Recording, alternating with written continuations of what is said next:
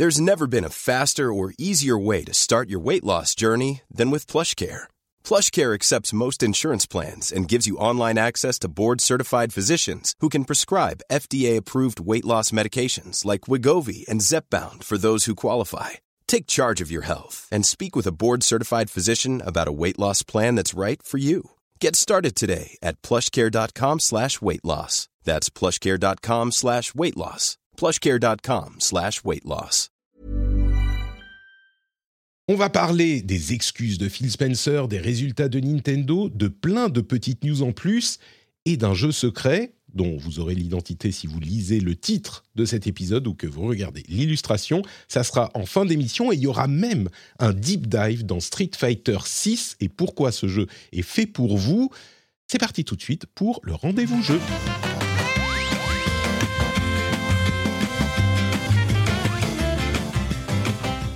Bonjour à tous et bienvenue dans le rendez-vous jeu, c'est l'épisode numéro 293, nous sommes en mai 2023 mois sain où un jeu en particulier arrive, euh, peut-être même demain. Et je suis Patrick Béja, très heureux de vous recevoir à nouveau pour cet épisode du Rendez-vous Jeu, épisode du Rendez-vous Jeu dans lequel je reçois également des invités de marque, de prestige et comme pour le Rendez-vous Tech, de talent et de charme, à commencer par Maïté, alias Escarina. Bonjour, comment vas-tu Esca Très bien, j'imagine que pour moi on parle du talent et pas du charme. Écoute, ton amour pour le, pour le métal a tendance, à mes yeux, à, diminuer un petit peu cette qualité-là, mais ça ne veut pas dire qu'elle n'est pas présente. Je suis pas un grand fan de métal, c'est pour ça. C'est juste pour ça. Écoute, je ne suis jamais l'Eurovision et tu m'as mis ça sur ma timeline Twitter ce matin, euh, Patrick. Je ne vais pas dire que je t'en veux, mais euh, je ne peux pas te suivre, je suis désolé. Écoute, écoute, euh, je pense que j'en ferai peut-être une discussion à un moment, le désamour, enfin l'incompréhension de l'Occident, de l'Europe, de l'Ouest pour l'Eurovision est une perte terrible pour leur, leur joie de vivre. Et ici, dans les pays du Nord et dans les pays de l'Est de l'Europe, on comprend le plaisir de l'Eurovision. Et j'avoue que depuis que j'ai réussi à, à me familiariser avec, ma vie est encore meilleure. Donc euh, je suis juste triste en fait pour toi que tu ne réussisses pas à le comprendre. Mais bon, c'est comme ça, hein. c'est, ça arrive. Mmh. Je, peux le comprendre. Et du coup, juste deux choses, et puis après, je, rends la main. J'ai changé de config suite à l'épisode. C'est la suite du dernier épisode il y a un mois. J'ai pris la 4070 et j'ai changé de PC. Donc on pourra, on pourra en reparler si tu veux. 4070, mais tu, es, tu as genre un, un, macaron en plus sur ta carte de gameuse là. C'est ah bah là, c'est la folie. Ça faisait 10 ans que j'avais pas changé de config, donc. ça te décoiffe quand tu allumes le PC. D'accord, très bien. Le raisonnable dans le déraisonnable. Et j'en profite pour saluer les deux invités que j'ai pas eu le temps avec mes petites bidouilles euh, techniques de saluer en arrivant. Donc je mets plus plates excuses. Eh bien, justement, les deux autres invités, on a un autre habitué de l'émission, hein, le toujours fringant Oscar Lemaire. Bonjour Oscar, comment vas-tu aujourd'hui? Mais bonjour, bah, ça va, écoute. Euh, comme tout le monde, hein, j'attends impatiemment l'arrivée d'un certain jeu. on se demande bien Je comprends, je comprends. J'avoue que euh, on, en parlera peut-être un petit peu tout à l'heure, mais c'est rare qu'on ait une telle hype pour un jeu. Il y a toujours des jeux qui provoquent une grosse hype, mais Zelda Tears of the Kingdom, qui arrive demain, euh, et dont on parlera dans l'émission, hein, on va pas faire de mystère débile, dont on parlera dans l'émission, mais pas en live, le Twitch n'y aura pas droit parce qu'il y a des questions de NDA. Donc l'émission, elle sera publiée quand elle sera publiée, et vous aurez cette partie euh, Tears of the Kingdom dedans. Mais j'ai rarement vu une telle hype. Euh, ou plutôt, non, une hype, il y en a souvent de ce type-là, mais ce qu'il y a, c'est que tout le monde a l'air, je sais que c'est pas tout le monde, tout le monde, mais une immense quantité de gens ont l'air d'être sur la même longueur d'onde. Euh, et ça, c'est assez, assez incroyable, je trouve, qu'il y ait un tel consensus. C'est pas Antistar qui nous dira le contraire. Bonjour Antistar, comment ça va? Bonjour Patrick, bonjour tout le monde. Bah, ça va très très bien. Merci beaucoup pour l'invitation et merci de me permettre d'inaugurer en, grande pompe en live ce, micro euh, que j'ai acheté à cause de Ken Bogard, hein, littéralement. Voilà.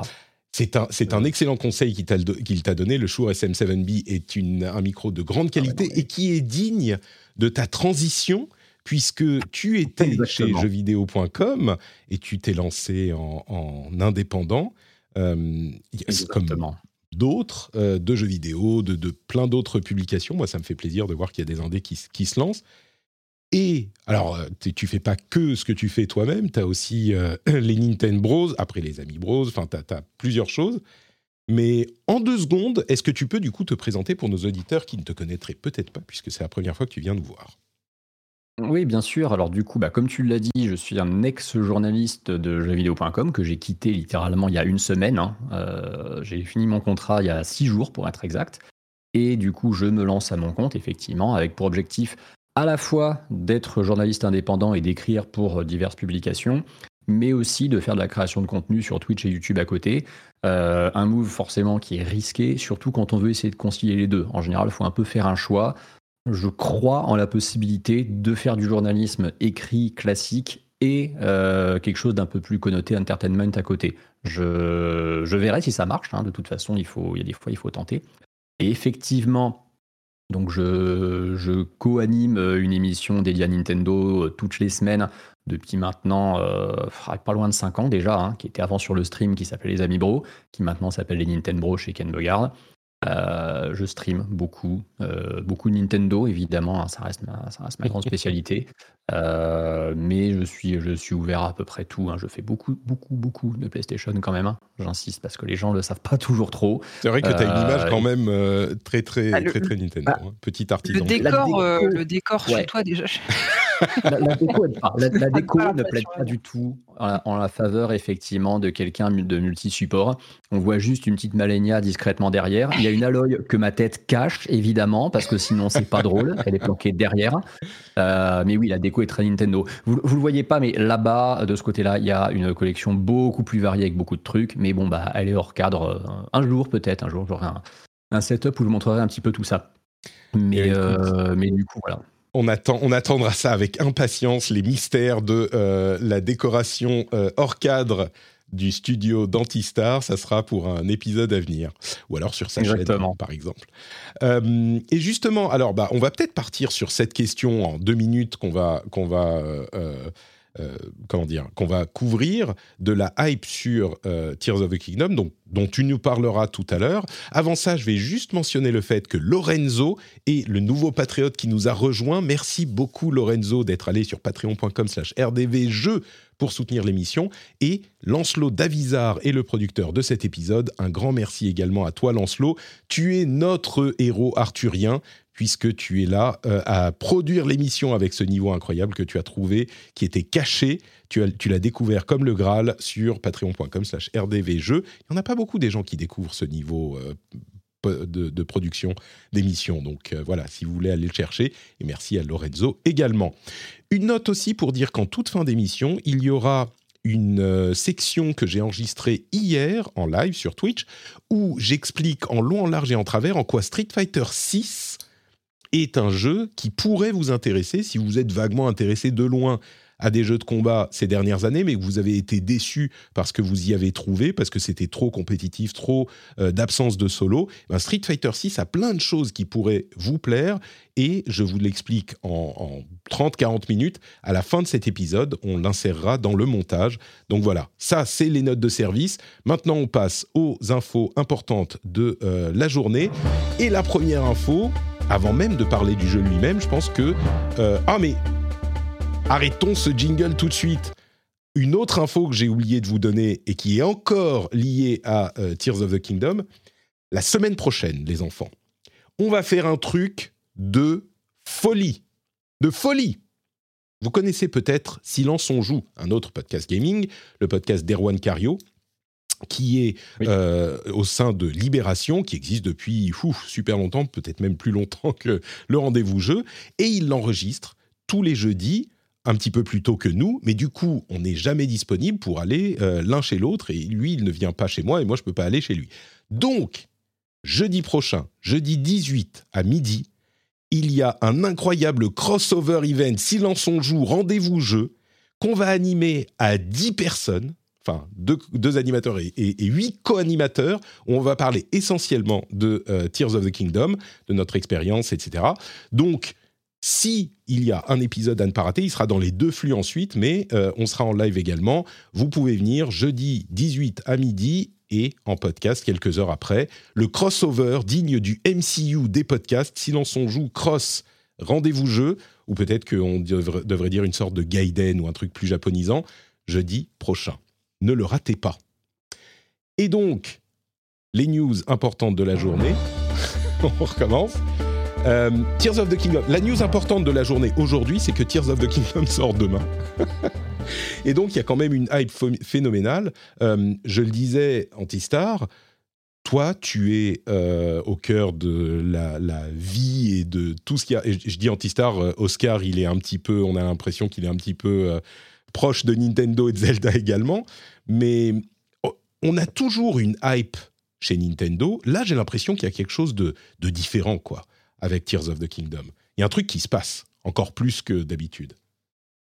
Oui, clairement. Effectivement, Oscar pourra aussi répondre dessus parce que Oscar a quand même écrit un livre sur Zelda. Hein, donc, euh, Oscar maîtrise très, très bien le sujet aussi. Euh, mais c'est vrai que les jeux, euh, les jeux Nintendo, ce qui est assez marrant, c'est que Nintendo est toujours considéré un petit peu comme en marge du reste de l'industrie. Finalement, il y a des gens qui disent que c'est le Apple du jeu vidéo, mais c'est vrai que quand on voit les productions modernes du côté de chez Microsoft et Sony, enfin en tout cas ces jeux qui sortent sur les consoles modernes Xbox, PlayStation et aussi sur PC, Nintendo euh, joue dans sa cour. Nintendo n'en a un petit peu rien à faire hein, de, la, de, la, guéguerre. Ils sont pas du tout là pour proposer le même genre de produit. Et surtout, bah, ils ont une communication sur leur jeu. Je ne vais pas dire qu'elle est modeste, mais globalement, euh, ça passe déjà bon, bah, par des, des, diffusions, donc les fameux Nintendo Direct, euh, qui sont des, quand même des événements souvent assez attendus, mais c'est pas en grande pompe, entre guillemets. C'est pas comme quand il y avait des salons avec des grosses conférences, tout ça. Et puis, euh, bah oui, il y, a toujours ce côté effectivement un petit peu modeste de Nintendo.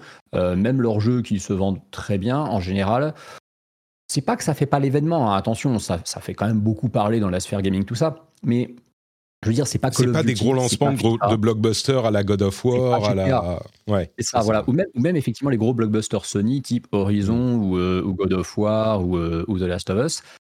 Mais Zelda, c'est peut-être la seule licence de Nintendo qui joue un petit peu dans cette catégorie, surtout depuis Breath of the Wild.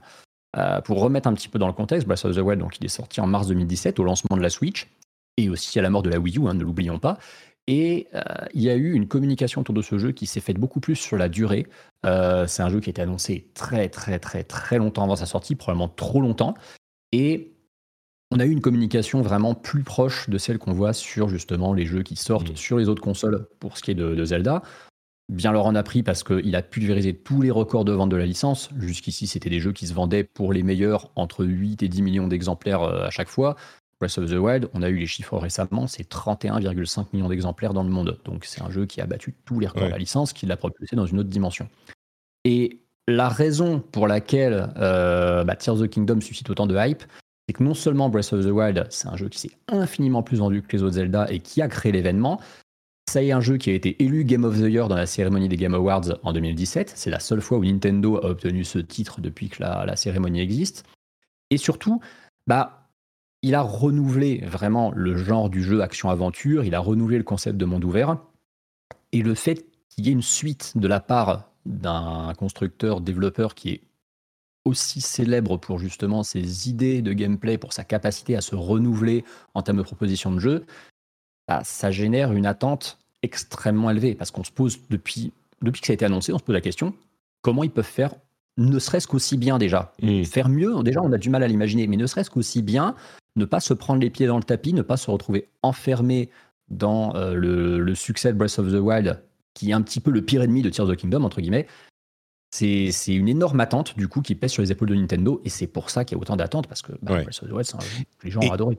Et en plus, euh, on va pas trop euh, déflorer nos conversations tout à l'heure, mais en plus, euh, ce qui a été montré dans les derniers trailers a justement contribuer à, augmenter cette hype en parlant pour moi. Euh, avant les derniers trailers, j'étais assez tiède sur euh, Tears of the Kingdom. Je me disais, bon, Breath of the Wild a été incroyable, il a complètement renouvelé l'idée de l'open world dans le jeu vidéo, ce qui n'était pas une mince mm. euh, mission. Et quand les derniers trailers sont arrivés avec cette sandbox incroyable où on peut construire avec des sortes de Lego à peu près n'importe quoi, bon bah là, la hype a pris. Et puis le marketing aidant, je me suis complètement laisser emporter. Et là, je n'ai qu'une seule envie, c'est de lancer ma console, quoi. Euh, d'allumer la console et de pouvoir y jouer. Oscar, est-ce qu'il y a quelque chose à ajouter sur les, raisons de cette hype? Euh, C'est un, cycle qui a l'air un petit peu différent pour Nintendo? C'est pas comme ça que ça se passe d'habitude? Ou est-ce que c'est une impression qu'on a vue d'ici? Non, bah après, je pense surtout que c'est... Enfin, euh, il y, a un côté... Enfin, c'est la suite du, meilleur jeu de tous les temps. Donc forcément, il y a... L'explication est pourtant simple, effectivement. Non, mais alors, et, je dis pas ça d'un point de vue subjectif, hein, parce que en l'occurrence, euh, moi, c'est même pas mon épisode préféré, mais euh, mais, mais c'est un peu voilà, c'est un peu ça, c'est-à-dire que Breath of the Wild a réussi à atteindre ce statut-là, et hmm. enfin, tu vois, il y a encore euh, là eu le, la liste publiée par GQ. Des, des, meilleurs jeux de l'histoire votés par tout un tas d'experts et Breath of the Wild arrive en tête. Hmm. Donc, euh, enfin voilà, c'est surtout les, conséquences un peu logiques du, succès énorme, euh, pas, pas tant, enfin évidemment succès, succès commercial, mais aussi du, succès critique, du succès, euh, enfin tout le monde a été convaincu par Breath of the Wild, donc logiquement, quand arrive la suite, voilà. Et, après, moi je trouve ça intéressant ce que tu, ce que tu soulignes avec l'évolution avec les trailers. Je pense que je, crois que finalement, ça, la, la, communication de Nintendo effectivement a été très bien gérée pour pour nous amener d'une certaine. Je pense, je pense pas non plus que c'était volontaire, mais mais il y avait une certaine inquiétude avec les, précédents trailers euh, sur le sur le côté. Euh, bon, euh, qu'est-ce que ça apporte de nouveau? On voit pas bien. On, hmm. avait du mal à vraiment saisir l'intérêt, à saisir vraiment pourquoi ils avaient mis autant de temps à, préparer ce jeu. Et, et c'est vrai que là, la, toute fin de la, communication avec à la fois la, phase de gameplay qui est montrée où tu te dis mais effectivement ça va tout changer et puis le, tout dernier trailer qui nous montre des bouts de l'histoire où aussi ça semble évoluer. Puis euh, là, Nintendo attend vraiment le dernier moment pour nous confirmer qu'il y a des vrais donjons cette fois-ci. Euh, enfin, c'est tout est géré à la perfection pour que tu vois, je, n'avais pas, je n'avais pas su cette, euh, je n'avais pas eu cette information, donc je suis content et à la fois un peu déçu d'avoir été spoilé malgré moi sur les donjons, tu vois. Mais bon, j'ai réussi à passer entre les gouttes jusqu'ici. Euh, bah, écoute, c'est peut-être le moment. Je, vais dire deux choses. Euh, d'abord, je pense qu'on a, euh, on comprend bien maintenant. J'espère les gens qui ne connaissaient pas, qui ne suivaient pas d'aussi près. Pourquoi? Parce que, comme tu le dis, c'est pas forcément le jeu qui va se vendre. Évidemment que Call of Duty ou FIFA, c'est clair, ou même d'autres jeux de ce type-là. attention, ouais. Non, tu, penses que peut-être? Ah, bah, Déjà, regarde, le Call of Duty de cette année, a priori, ce sera un épisode un peu euh, euh, moins, moins important que prévu. Enfin, a priori, c'est une hmm. sorte de, DLC transformé en, vrai jeu. Euh, bon, FIFA, après, le problème, c'est qu'on n'a pas des chiffres précis pour les Call of Duty ou FIFA, mais, mais je, pense que ce Zelda. Il joue dans la même cour. Il risque de jouer dans la même cour. Ouais, ouais, ouais. Et, là, il y a, après, il y, a une, il y, a une concurrence très forte cette année entre le Hogwarts Legacy euh, mmh. et, Diablo qui va arriver aussi. Euh, mais, euh, mais ouais, non, je pense que, je pense que Zelda vraiment joue dans la. Dans, dans, dans enfin, il, il, peut potentiellement être le jeu le plus vendu de l'année au monde, quoi. Intéressant. J'aurais pas, j'aurais pas pensé. Mais, mais du coup, euh, je, vais, je vais dire une dernière chose avant qu'on avance peut-être sur les résultats de Nintendo. Je vais, euh, j'ai dans la newsletter qui arrive pour les patriotes, que vous recevrez automatiquement si vous êtes patriote, un lien vers une vidéo qui parle. Alors, il y a 10 000 vidéos qui parlent de Zelda, mais celle-là parle de la hype pour Zelda et essaye d'expliquer un petit peu pourquoi la hype est aussi forte, pas seulement pour Zelda, mais pourquoi elle est plaisante.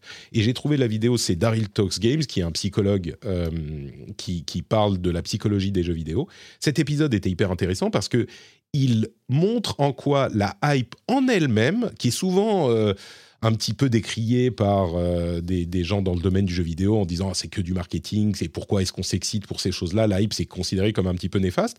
Et bon, évidemment qu'il y a un petit peu de ça, mais il explique aussi en quoi la hype elle-même est un vrai plaisir euh, authentique. Et j'ai trouvé la vidéo hyper bien faite et hyper intéressante sur ce point de vue et qu'on peut euh, prendre du plaisir à être hypé ça m'a également euh, donné des, choses à réfléchir pour euh, le 3 qui n'est pas le 3 qui arrive et ce genre de choses. Donc, euh, je trouvais les vidéos très très bien. Elle sera dans les newsletters pour les patriotes. Et du coup, restons dans le domaine de Nintendo. On reparlera de Tears of the Kingdom tout à l'heure, mais restons dans le domaine de Nintendo avec les résultats qui, comme toujours, sont complètement analysés et détaillés par l'ami Oscar Lemaire. Mais où est le lien vers le thread Twitter incroyable d'Oscar Lemaire? Je ne l'ai pas ici. Scandale, honte, je vais le retrouver. C'est des chiffres qui sont évidemment bons parce que Nintendo, depuis la sortie de la Switch, ne fait pas de mauvais, de mauvais chiffres. Euh, mais les choses changent un petit peu, j'ai l'impression. Est-ce que tu peux nous, nous résumer ton analyse qui est, qui est comme toujours très complète sur, euh, sur Twitter?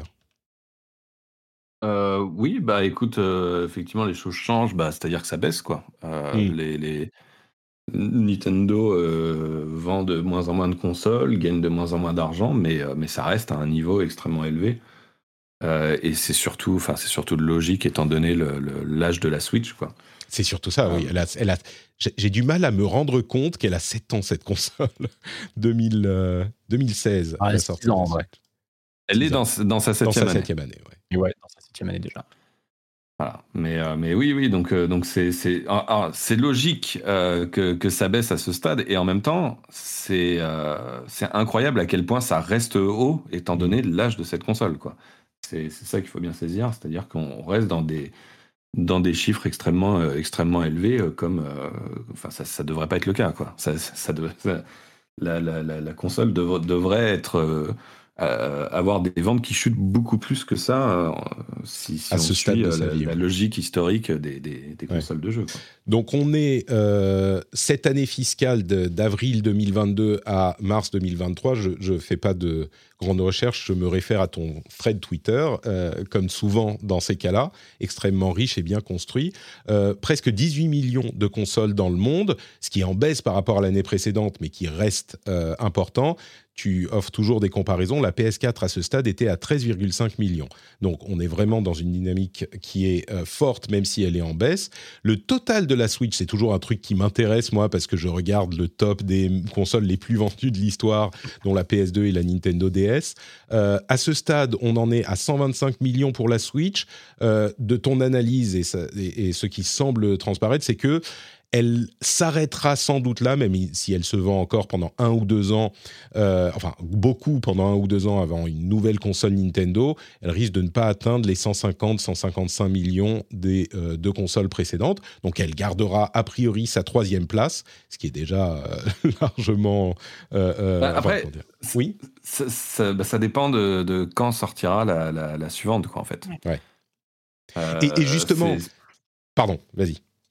Ouais, non, non, mais enfin, c'est-à-dire que si euh, la, Switch 2, on va l'appeler comme ça, euh, sort dans un an, euh, bah, ça va être compliqué. Si elle sort dans deux ans, par contre, je, pense que la Switch dépassera la, DS et, la PS2. Quoi. Tu penses mm. que c'est encore possible Parce que Antistar, oui, tu voulais dire quelque chose? Ouais, je, voulais rebondir justement sur l'analyse d'Oscar parce que c'est un truc. Alors, c'est assez rigolo. C'est la troisième fois en trois jours que je, que je prends les stats d'Oscar justement pour, pour faire un live dessus. Je, je crois que la France entière prend les stats d'Oscar pour parler des. Voilà, c'est ça. à euh. force que tu connais bien ces chiffres. Et il y a un truc aussi qu'il faut prendre en considération c'est que Nintendo, euh, à l'opposé de Sony, a tendance à, entre guillemets, tuer assez vite ses consoles quand elles sont en fin de vie. Euh, la PS2 est une console qui a eu une durée de vie absolument phénoménale. Elle a été euh, exploitée pendant pratiquement 15 ans au final, ce qui est complètement, euh, complètement dingue. Alors qu'on a vu justement des consoles comme la DS et la 3DS chuter assez vite à partir du moment où elles étaient remplacées. La Switch, comme le dit Oscar, effectivement, si elle a entre guillemets encore deux ans d'exploitation devant elle, il y a de grandes chances qu'effectivement elle dépasse la DS et la PS2. Par contre, si Nintendo euh, nous annonce une nouvelle console apparaître courant 2024, il y a de très fortes chances que ça impacte mm. extrêmement violemment les ventes de la Switch, qu'elle s'effondre d'un coup et que bah elle en fait, elle va faire probablement effectivement 140 millions quand on fera le bilan dans un an. La question c'est à ce moment-là, est-ce qu'elle va encore refaire une année à 10-12 millions et pouvoir très lentement de justesse passer les, les concurrentes pour ce record?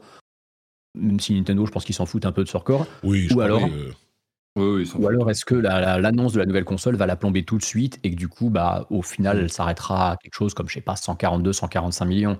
Euh, Tout dépend vraiment du moment où Nintendo l'annonce, parce qu'à partir du moment où Nintendo annonce une nouvelle console, ils annoncent l'arrêt de, ils signent l'arrêt de mort de la précédente. Hein. Hmm. Il y en a certaines, elles meurent un peu plus lentement que d'autres, mais, mais voilà. Là, on est à 125 millions, effectivement. Euh, il y a, ils ont vendu 18 millions cette année. Donc, s'ils font deux années à 15 millions, bah, ils dépassent a priori. Enfin, les chiffres de la PlayStation 2 ne sont pas complets, mais on serait a, priori dans ces, dans ces eaux-là. Et la raison pour laquelle on évoque une potentielle Switch 2, Switch Pro ou Super Switch, qui a mon, bon, qui avait le nom avait ma préférence euh, quand on en parlait il y a deux ou trois ans, quand les les premiers prototypes de Switch en 4K étaient arrivés chez les développeurs visiblement et que finalement euh, tout a été annulé possiblement à cause du Covid et de la pénurie de composantes euh, et de composants. Mais là, euh, si on en parle, c'est que la question se pose véritablement avec un ralentissement des ventes, avec de plus en plus, c'est pas que ça, c'est aussi euh, de plus en plus d'opinions un petit peu euh, frustrées de, des capacités techniques de la console qui sont en retrait, euh, de l'écart qui se creuse avec l'arrivée des consoles de génération actuelle par rapport au PS4, Xbox One, évidemment, c'est plus difficile de tenir la route avec des jeux qui peuvent pas être développés sur toutes les consoles, etc. Bref, la question d'une euh, success, successtrice, succès, successeuse se pose véritablement pour le coup. C'est bien ça. Euh, et, et, donc, et Nintendo a d'ailleurs annoncé pas de nouvelles consoles cette année. Donc, a priori, jusqu'à la fin de l'année fiscale en mars. Donc, peut-être, ça peut vouloir dire ou ça peut ne pas vouloir dire. Oui Ouais, je sais pas si c'est vrai ça, cette, euh, cette histoire de Nintendo qui a ah certifié qu'il n'y aurait pas de nouvelle console cette année. Je pensais, mais d'accord. Bah, c'est, je, crois, je crois que ça vient en fait d'un analyste et que ça a été pris comme si, euh, comme si Furukawa l'avait. Euh, enfin, moi, j'ai, j'ai, pas réussi à trouver de source où c'était vraiment Furukawa qui disait ça, quoi. Une petite précision là-dessus, en fait. Hier, dans les, dans les Nintendo, on a parlé. Alors, ce qui est bien, c'est que Ken euh, a une, connaissance du japonais, on va dire, suffisante pour comprendre à peu près ce qui a été dit. Et en fait, Furukawa, il a eu une déclaration qui est un peu nébuleuse, mais on sent qu'il a pris mille pincettes pour éviter de dire un truc qui soit surinterprété. Et lui, en fait, il a dit nos prédictions euh, tiennent compte du fait qu'il n'y a pas de hardware euh, annoncé. Ah oui, d'accord. Ça ne veut absolument pas dire en fait qu'il n'y en aura pas d'annoncé. C'est juste que les prédictions partent du principe que rien n'est annoncé. Oui, c'est-à-dire que si ils sont obligés de dire ça comme ça parce que imaginons qu'ils fassent des prédictions à je sais pas 7 euh, millions au lieu de, de, 15, et là tout le monde se pose la question c'est genre mais attendez donc nouvelle console confirmée? Bah là ils disent non ok ça me surprendrait quand même qu'ils aient euh, qu'ils annoncent une console. Ça serait le moment autour de l'E3. Mais bon, oui, Oscar? Oui, non, non, mais effectivement, après, là, je, je, je, pense que ça, me paraît clair qu'il n'y en aura pas cette année, euh, étant, étant donné les, les, les, chiffres annoncés. Enfin, en tout cas, dans les plans de Nintendo, je pense. Après, il y a, en fait, moi, je trouve que l'information le, la plus pertinente qu'on a eue, c'est les sources du Nikkei, le, journaliste.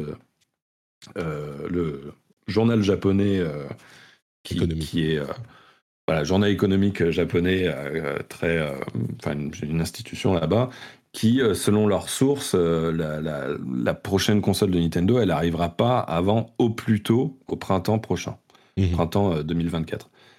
Donc, au plus tôt, hein, c'est vraiment. voilà. Ouais, ouais. Écoute, on, va arrêter les spéculations là. Dieu sait que j'aime ça, mais on va, on va essayer de se limiter parce qu'il y a d'autres sujets à couvrir également.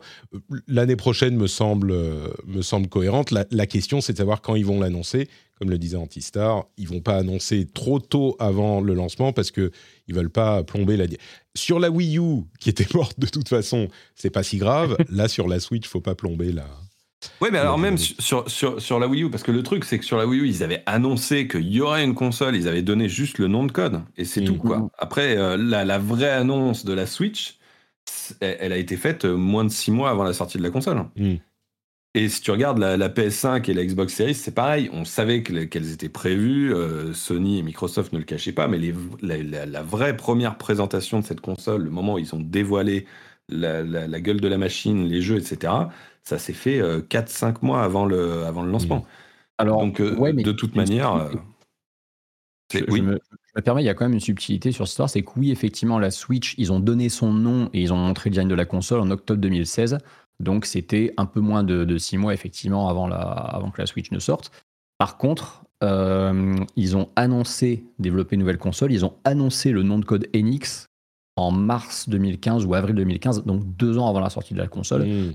Et pour le coup, il n'y a aucun début de communication officielle de Nintendo qui ressemble à ça sur la console qui suivra la Switch. Ouais, mais, mais... Avant, on connaissait les noms de code en plus. On connaissait Project Café, on connaissait Revolution. Oui, on connaissait... mais alors, non, euh, Project Café, c'était pas officiel. C'était pas un officiel? Euh, bah je, je crois pas. Je, je, je crois que c'était des rumeurs, surtout euh, là-dessus. Mais, mais, mais, juste pour préciser sur la NX, quand ils ont annoncé le, nom de code de la NX, qu'ils ont dit voilà, on travaille bien, effectivement, très tôt avant, c'était dans, un contexte très particulier parce qu'en fait, ils l'ont fait un peu de manière forcée parce que c'était au moment où ils annonçaient leur partenariat avec euh, DNA mmh. pour, pour faire des jeux mmh. mobiles. Et, et, en fait, ils avaient peur que les gens se disent ça y est, Nintendo se lance dans le mobile, ils abandonnent les consoles. Donc, pour prouver que le mobile a juste vocation à être un truc supplémentaire, ils, ont confirmé l'existence de, de, la, prochaine console, sur laquelle ils bossent et, ils ont révélé le, nom de code. Et encore une fois, voilà, c'était un contexte très particulier, quoi. Encore une fois, vu les ventes de la Wii U, euh, je pense qu'ils n'avaient pas beaucoup à perdre à dire on travaille sur une autre console. Oui. Euh, en, plus de ça, mais donc la conclusion de tout ça, c'est que euh, bah a priori pas d'annonce cette 3 de nouvelles consoles, mais qui sait? Et en tout cas, on commence à arriver dans un horizon auquel on peut voir euh, enfin une nouvelle annonce de console. Ce qui est, marrant, c'est que là, a priori, ça sera une, entre guillemets, vraie nouvelle console, là où ce qu'on attendait il y a deux ou trois ans, c'était une upgrade, peut-être exactement les mêmes jeux, mais avec un petit peu plus de puissance pour plus de résolution, plus de fréquence d'affichage. Euh, là, ça sera peut-être quelque chose de plus conséquent comme upgrade, mais on aura le temps d'en parler et de spéculer encore dans les mois euh, à venir. Euh, tiens, puisqu'on parle de Nintendo, il y a un truc qui a été annoncé par Game Freak, qui n'est pas du tout euh, Nintendo, mais qui est le développeur de Pokémon. Euh, un partenariat avec, alors c'est qui? C'est Take-Two avec l'initiative ouais, Private Division, pour être Private exact. Division. oui, c'est éditeur qui appartient à Take-Two. C'est enfin, c'est un label même. C'est enfin, c'est ce qui permet de, à Take-Two de, d'éditer des jeux qui ne sont pas développés en interne, quoi et c'est Project Bloom, euh, qui est un, jeu développé donc par Game Freak. C'est pas la première fois qu'ils font un jeu en dehors de chez Nintendo, encore qu'il arrivera peut-être sur Switch aussi, hein, mais euh, c'est, on a juste une image concept et pas, pas d'autres informations que ça. Évidemment, quand Game Freak fait un jeu, c'est un autre jeu que Pokémon, c'est euh, forcément intéressant même si les autres jeux qu'ils ont faits sont pas forcément les plus gros succès de la Terre, ça vous inspire quelque chose de, de l'intérêt, de la peur, euh, justement du désintérêt peut-être, chez les spécialistes de Nintendo? De, la curiosité. Euh, c'est c'est toujours bah, en fait, ce qui est assez intéressant, c'est que c'est surtout que l'association euh, avec, avec Tech2, ça, ça, ça, a tendance à sous-entendre que c'est quelque chose d'un peu plus ambitieux que leur précédent projet hors Pokémon. Mmh. Quoi. Et puis même le, le, concept art qu'on voit, euh, ça, ça, ça, laisse aussi à penser un truc euh, assez ambitieux. Après, euh, on a un personnage hein, dans une sorte de forêt marécageuse, ton très vert-jaune, et, qui a l'air, enfin, comme ça, à première vue, ça fait penser à effectivement un jeu d'action troisième personne qui est relativement, alors pas réaliste, mais moins children friendly que les Pokémon. Ouais, plus mature. Ouais, un peu plus mature, voilà, c'est le terme, euh, que ce qu'on voit d'habitude de chez Game Freak. Donc, euh, bon, curiosité. je pense le, visuel est chouette, en tout cas. Euh, il intrigue, il fait le taf, quoi. Hein. Oscar? Ouais, le, le, visuel est mystérieux et surtout, bah, on parlait du fait que Tech2 est derrière. Tech2, c'est quand même mm. ceux qui possèdent Rockstar, qui possèdent 2K Games, si je dis pas de bêtises. Ils ont beaucoup d'argent, Take-Two quand même. Moi, ce que j'attends de ce projet, peu importe la destination de quelle plateforme il, se destine, j'ai envie de dire, c'est que surtout Game Freak travaille pour le coup avec euh, un, éditeur qui lui donne des moyens, qui ne soit pas avare comme Pokémon Company, qui n'en a rien à foutre de leur donner des moyens pour développer des jeux corrects en termes de technique, euh, parce que de toute façon, ils savent qu'ils vont les vendre par euh, dizaines de millions à chaque fois et qu'il n'y a pas besoin de se focaliser sur la technique. Les jeux Pokémon sont des jeux extrêmement fun, extrêmement addictifs, mais ils sont moches. Et c'est dommage, c'est dommage parce que Game Freak, ils sont talentueux, mais si on leur donnait plus de temps, si on leur donnait plus de moyens, je suis sûr qu'ils seraient capables de faire des jeux encore meilleurs. Et ce projet-là, il est extrêmement intéressant parce que je pense que c'est peut-être l'occasion de savoir ce que Game Freak vaudrait vraiment si on leur donne des moyens dignes de ce nom, que Pokémon Company ne leur donne pas, que Nintendo ne leur donne pas, mais Nintendo, ils n'ont pas la main à 100% non plus sur les, les productions Pokémon.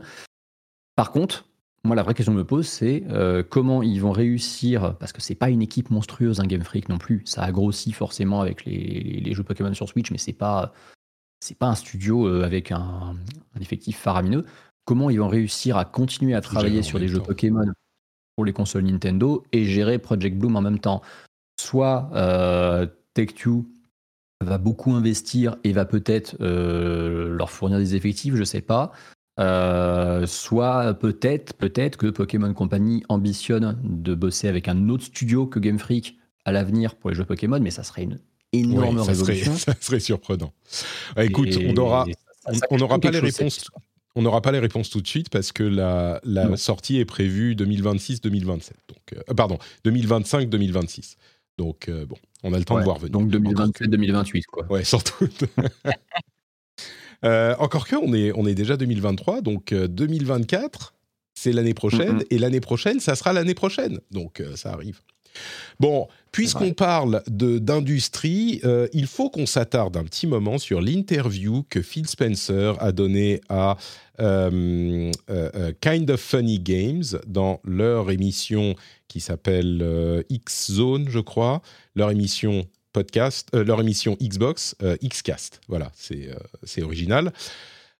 juste après l'arrivée, la sortie de Redfall, et on en parlait la semaine dernière, la sortie assez mal reçue du jeu, pas juste pour des raisons techniques, mais, pour des raisons de game design. Et il a maintenu sa présence au Xcast, là où on pourrait s'attendre à ce que des gens dans cette situation décident finalement de prétexter un, problème d'emploi du temps ou quelque chose comme ça, qu'il ne se serait même pas su et il ne serait pas venu sur euh, s'exprimer publiquement. Alors, il est venu s'exprimer. il a dit beaucoup de choses. Euh, ce que j'ai pris quelques notes sur son interview qui dure 40 minutes, qui est assez intéressante.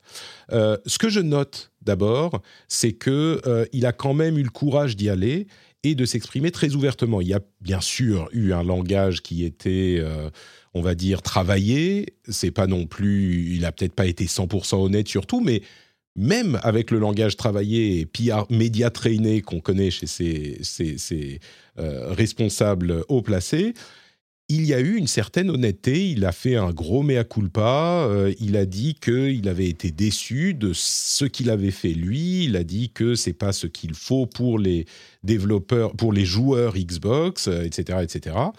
Euh, mais il a dit aussi des choses intéressantes, en plus des excuses qui elles-mêmes sont déjà intéressantes.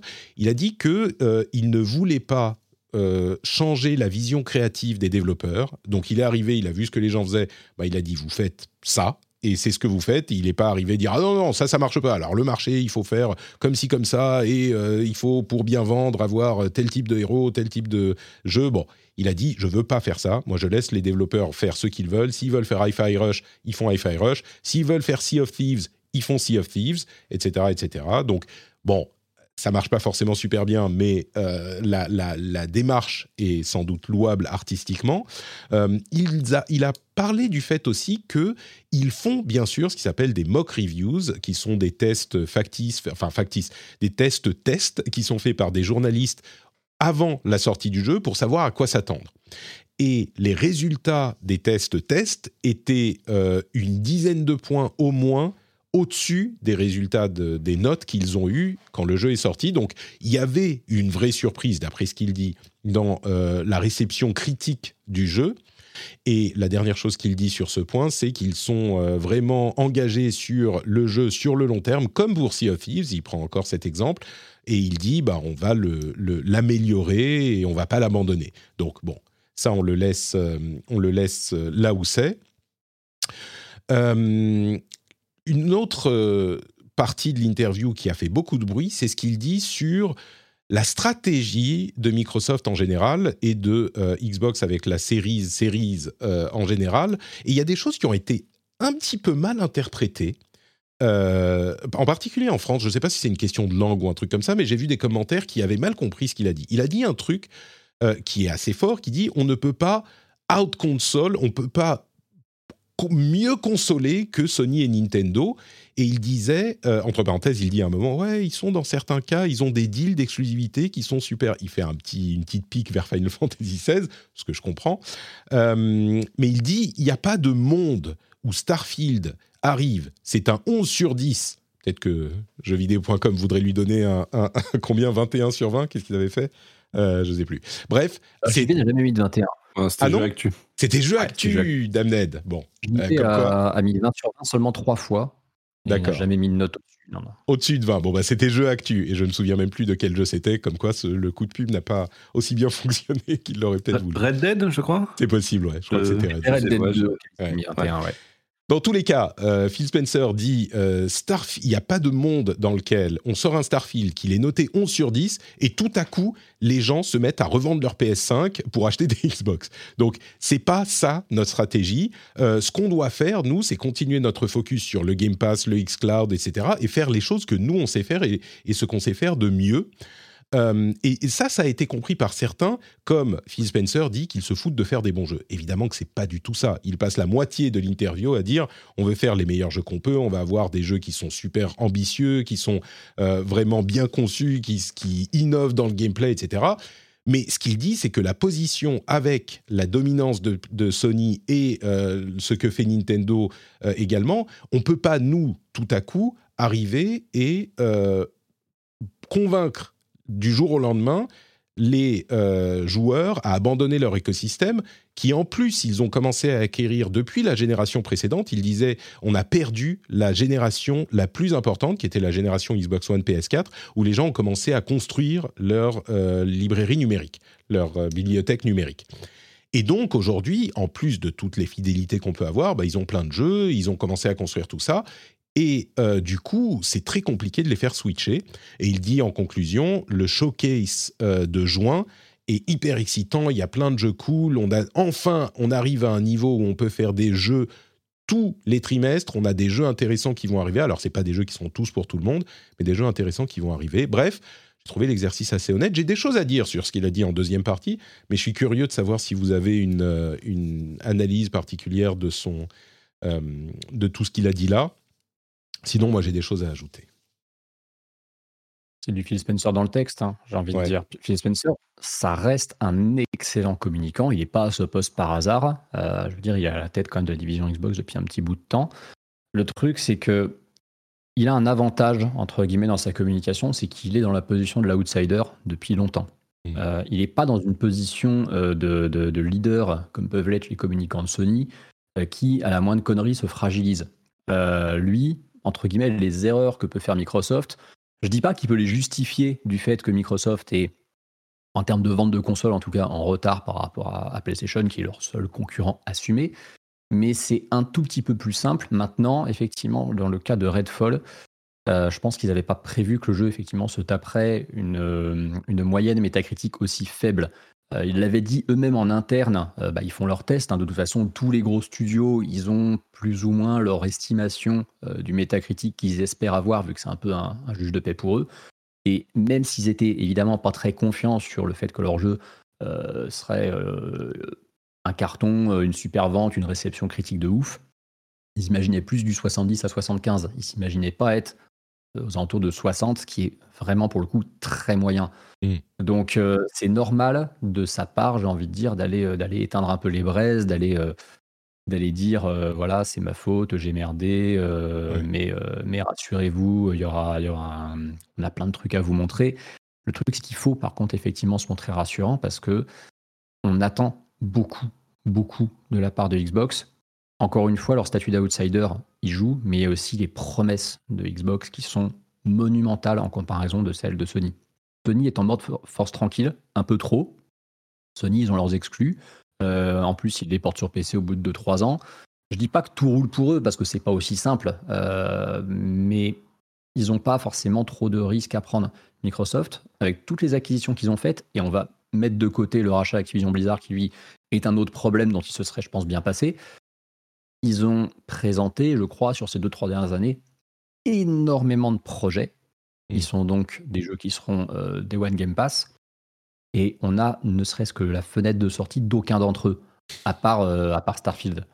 Et, même, euh, même Silksong, qui n'est pas un jeu Microsoft évidemment, mais qui était, dont ils avaient dit il sera sur le Game Pass et il arrive dans les 12 mois à l'E3 dernier, a annoncé que. Ça, c'est pas leur faute pour le coup. Alors, c'est pas leur faute évidemment, mais ça continue à faire des trucs qui leur tombent sur la gueule parce que Silsong ne sera pas disponible dans la fenêtre qu'ils avaient annoncé, alors qu'ils en avaient fait une. Enfin, évidemment, c'est un, jeu que tout le monde attend.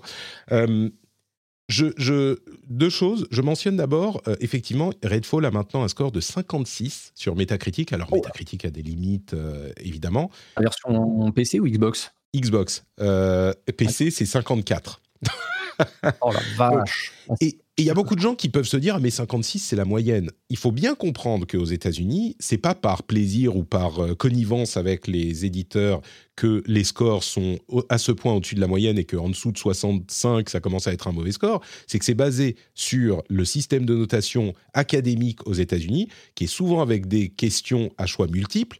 Et du coup, 60-70, euh, c'est un petit peu la moyenne parce qu'on a toujours par chance, euh, quand on a quatre réponses possibles, bah voilà, c'est difficile d'avoir zéro quoi. Donc c'est vraiment euh, la, raison du 70, c'est un score correct, c'est que dans la tradition américaine, 60, enfin, il faut au moins 70 pour que ça soit un score correct. Euh, c'est pas la même tradition qu'en France. Chez nous, 10 c'est la moyenne. Chez eux, la moyenne c'est pas 50. C'est basé sur des, des, tests vraiment lycée, collège, euh, université, qui sont en QCM, souvent. Donc, voilà, c'est pour ça que c'est comme ça. Et donc, 56, c'est vraiment un, score qui est pas bon, quoi. C'est pas juste la moyenne. Euh, sur un jeu arcane, quoi. Je pense que c'est aussi ça qui a. Ah, bah, bien sûr, évidemment. Évidemment. Euh, c'est vrai que c'est très dommage pour un, pour un jeu d'un studio aussi excellent, parce que le dernier jeu qu'ils avaient fait, c'était Prey. Prey, c'était vraiment bien.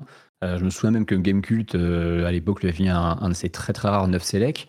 Et euh, pour le coup, euh, puis bah, c'est la division de, de Texan d'Arkane qui fait ce jeu, mais la division française qui est basée à Lyon, qui nous a quand même sorti des claques avec les, Dishonored pardon, et des euh, ils sont là pour nous montrer que Arkane, c'est vraiment un studio brillant. Donc mm. c'est d'autant plus dur, pour le coup, que Microsoft, en investissant dans Bethesda et tous les studios associés, s'assurait a priori quand même d'une certaine qualité avec le premier projet d'Arkane qui était à leur destination. Parce que je trouve que même quand il dit qu'en interne, euh, ils, avaient anticipé un, score métacritique de à peu près 70, même mmh. ça par rapport au, quand tu compares au reste des métascores euh, des autres jeux arcane, c'est assez faible. Donc, euh, pour moi, c'est dire sans le dire que déjà eux, ils savaient que ce serait pas gothique, quoi. Ah, ils n'étaient pas confiants. Hein, mais c'est sûr. Mais il y a une différence entre pas confiant et 56, quoi. Est-ce que tu me, est-ce que tu m'autorises à revenir sur cette histoire de moyenne et métacritique? Bien sûr, vas-y.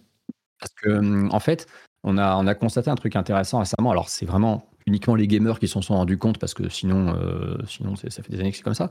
Mais avec le film Super Mario Bros, euh, les gens, ont, enfin les, vraiment les, joueurs qui consultent pas trop trop les, critiques de cinéma se sont rendus compte que euh, les critiques de ciné avaient la dent beaucoup plus dure que les critiques gaming et que c'était très récurrent dans le cinéma que des films qui cartonnent au box-office se tapent des notes moyennes entre 40 et 60. Et c'est quelque chose de très commun.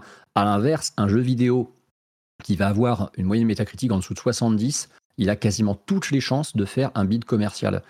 Parce que euh, dans le, je ne sais pas s'il y a une différence de notation euh, marquée en termes de philosophie entre les critiques gaming et les critiques euh, ciné.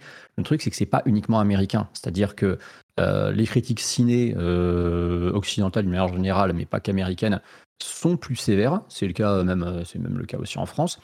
Et les critiques jeux vidéo, je vais pas dire qu'elles sont beaucoup plus conciliantes, mais il y a une espèce de phénomène, surtout depuis quelques années, qui est que ils ont quand même tendance, les médias, à pas avoir beaucoup de ressources à disposition pour tester tous les jeux qui sortent. On est loin de l'époque où on testait absolument tout. Il y avait 30 tests qui sortaient par semaine sur n'importe quel média. Donc, aujourd'hui, c'est un peu le phénomène qui avait été expliqué dans une, vidéo YouTube qui disait euh, IGN ne teste, plus, ne teste plus des jeux à 7 sur 10 minimum. On a pratiquement que des, gros jeux qui sont très attendus, dans lesquels il y a beaucoup de budget qui est mis, ou alors des jeux mmh. indépendants vraiment prometteurs. Mais concrètement, les jeux qui sont testés aujourd'hui, la plupart du temps, c'est toujours des jeux effectivement à 65-70 grand minimum. Tu veux dire qu'au-delà de la, des, conventions de notation, les rédactions ne peuvent plus se permettre de tout tester, donc elles privilégient les jeux qui sont a priori des, meilleurs, euh, des meilleurs coups, des meilleurs titres. quoi. Bah, il y, a un peu, y a un peu de ça, et mm. évidemment, tu auras toujours un jeu qui va se planter dans le tas. Euh, tu as eu notamment l'exemple marquant des versions old-gen de Cyberpunk 2077. C'était un jeu extrêmement attendu, qui avait été ultra marketé. Et il se trouve que les versions old-gen étaient catastrophiques, donc forcément, bon bah là, tu pouvais pas te. J'y vais, je me souviens, la version PS4, on lui a mis 7 sur 20, par exemple. Hmm. Mais, mais, après, sur, sur la différence euh, entre la notation des films et des jeux vidéo, je pense que c'est surtout le, fait que, euh, en fait, la, la, critique de, de, de film est, est, un truc beaucoup plus subjectif euh, c'est-à-dire que. Il n'y a pas l'aspect technique euh, autant, quoi. Bah, oui, voilà, c'est-à-dire qu'un film, soit tu l'aimes, soit tu l'aimes pas, quoi. Donc, euh, donc c'est, c'est attendu que les critiques soient parfaitement subjectives, dans une subjectivité assumée, quoi. C'est voilà, si, si quelqu'un aime, il, il, note bien, s'il aime pas, il note mal, et, basta. Mm. Alors que dans le jeu vidéo, il y a un, il y a, en fait, il y a toujours une, une forme de part de, d'objectivité qu'on sent, enfin que, que que dans la notation de jeux vidéo, on se sent obligé de, de, mettre en place, c'est-à-dire, oui, même si t'aimes pas le, le, jeu, t'es obligé. Enfin, tu vois, tu prends un Call bah, of Duty. Si les graphismes sont beaux et qu'il y a un truc qui fonctionne bien dans l'action, bah, tu le diras. Oui, non, mais c'est-à-dire que. Enfin, imagine, tu fais un test de Call of Duty, même mm. si tu, même si t'es pas du tout, enfin, t'aimes pas du tout. T'es obligé de reconnaître qu'il y a des trucs qui sont bien faits, que le, le mm. multijoueur est fonctionnel, que visuellement c'est voilà, enfin de, tout, un, tout un tas de détails comme ça qui font que oui, bah ça, ça, mérite une bonne note. Quoi. Il y a, il y a je pense qu'il y a beaucoup un côté comme ça dans le jeu vidéo. On a beaucoup de mal à assumer une subjectivité totale et mmh. qu'on se sent obligé de, récompenser le fait que simplement c'est fonctionnel, la technique, etc. Euh, et, et, voilà, enfin, je pense que c'est plus une culture euh, guide d'achat en fait dans, Aussi, la notation de, de, jeu. Tu as raison, c'est un héritage de ce qu'on faisait à une certaine époque où on notait chaque catégorie individuellement les plus anciens s'en souviendront, mm. graphisme, musique, euh, etc. Alors que sur un film, bon bah tu vas voir Fast and Furious 10, euh, si t'aimes pas les films d'action et de cascade, euh, tu vas lui mettre une mauvaise note. Ouais, tu, bah, lui mets zéro quoi. C'est ça. alors alors qu'objectivement, objectivement, enfin, je dis ça en plaisantant, objectivement c'est bien. Moi j'aime bien la série des Fast and Furious, mais objectivement il y a des qualités de réalisation, de production dans ces films-là, qui même si on ne n'aime pas le propos final, euh, on, pourrait, on pourrait reconnaître dans une critique. On pourrait, je veux dire, ça serait possible de l'approcher d'une manière qui soit plus proche de celle du jeu vidéo, même que ça soit souhaitable ou pas. Après, c'est une autre question. Mais je veux dire, ça serait possible à faire, quoi. C'est une manière. J'aurais pu trouver un meilleur exemple que Fast and Furious, quand même. Ah, mais ne dis pas de mal de Fast and Furious. C'est la famille. J'aime bien aussi, je suis client, mais bon, pour, pour, dire, il y a, y, a, y a quand même un talent de réalisation. Bon, il y a quand même des meilleurs exemples que Fast and Furious. Bah, non, alors, de réalisation, j'exagère peut-être un peu, mais techniquement, les cascades et la manière dont elles sont réalisées, euh, c'est quelque chose d'impressionnant. Bon, bref, c'est pas la question, c'est pas Fast and Furious, mais merci de, de, cette, de ces deux ajouts. Effectivement, j'avais pas forcément considéré les choses sous cet angle et c'est intéressant. sinon, je, je, pourrais juste revenir sur, euh, sur euh, du coup Phil Spencer. Ouais, oui, euh, j'allais le faire aussi, donc vas-y. Le, parce que, enfin, moi je trouve que son, son, son analyse sur, sur, sur, la, sur la situation, la, la, la concurrence, et, notamment ce qu'il dit sur le côté, voilà, on a perdu la, génération qu'il fallait pas perdre. Parce qu'il faut bien comprendre hein, que la, le, actuellement, la Xbox Series euh, marche moins bien que la Xbox One à l'époque. Enfin, mais même en, termes de, de, concurrence avec la. Enfin, ils sont en train de perdre des parts de marché, quoi. C'est ça le truc. Et, ah, même par rapport à, la, à, la, Xbox One Tu m'aurais dit la Xbox 360, ça ne me surprend pas, mais même par rapport à la One, elle se vend moins bien. Oui, oui, oui, bien sûr. Elle, se, ah vend moins bien et, euh, et surtout aux États-Unis où ça se remarque, c'est-à-dire que euh, le, tu vois, la, la, PS5 vient de officiellement de dépasser la PS4. C'est-à-dire que les deux consoles ont forcément eu un retard à cause de la, des pénuries. Évidemment. Mais là, désormais, la, PS5 désormais se vend mieux que la PS4 aux États-Unis euh, sur, sur une durée similaire. Alors que la Xbox ce Series, petit euh, ce petit trompe-l'œil de la de la pénurie qui fait que machin. Et j'avais vu ton flux avec les, enfin ton feed, ton feed, ton thread euh, avec les moins 30% de, de la console euh, de la Series, qui effectivement est est inquiétant quoi. Non mais c'est oui voilà et, et en fait l'écart s'aggrave avec la Xbox One par rapport à par rapport à l'époque. Donc, euh, donc en fait, ils sont, enfin, c'est, sont, sont vraiment au niveau des consoles, ça, ça, se passe vraiment mal en ce moment chez Microsoft. Mm. Et, et, le, mais le truc, c'est que, euh, euh, enfin, tu vois, ce que tu disais sur la, sur la question, euh, quand, quand, Spencer dit je laisse la créativité, machin, etc. Et en plus, je trouvais ça marrant que tu cites l'exemple de, de Sea of Thieves. Euh, moi, je pense que globalement, le, vrai problème de Microsoft actuellement, c'est surtout qu'ils ont toujours historiquement eu un problème en termes de gestion de projet et qu'il y a mm. plein d'exemples euh, dans leur histoire de, de, de, cas de, jeux édité par Microsoft où le, développement s'est très mal passé et où c'était à cause de Microsoft qui à chaque fois mm. euh, changeait de changer d'avis et imposait des, directions différentes. Et, voilà, il y a globalement une très mauvaise gestion. À l'inverse de Sony qui euh, est très efficace là-dessus sur le fait de, de, gérer ces différents studios de développement, de les faire travailler ensemble, etc. Il y a un vrai problème à ce niveau-là avec Microsoft. Ouais. Et, le, le, truc, c'est que, euh, enfin, moi, je, vais, te sortir une citation de Spencer euh, qui date de 2017.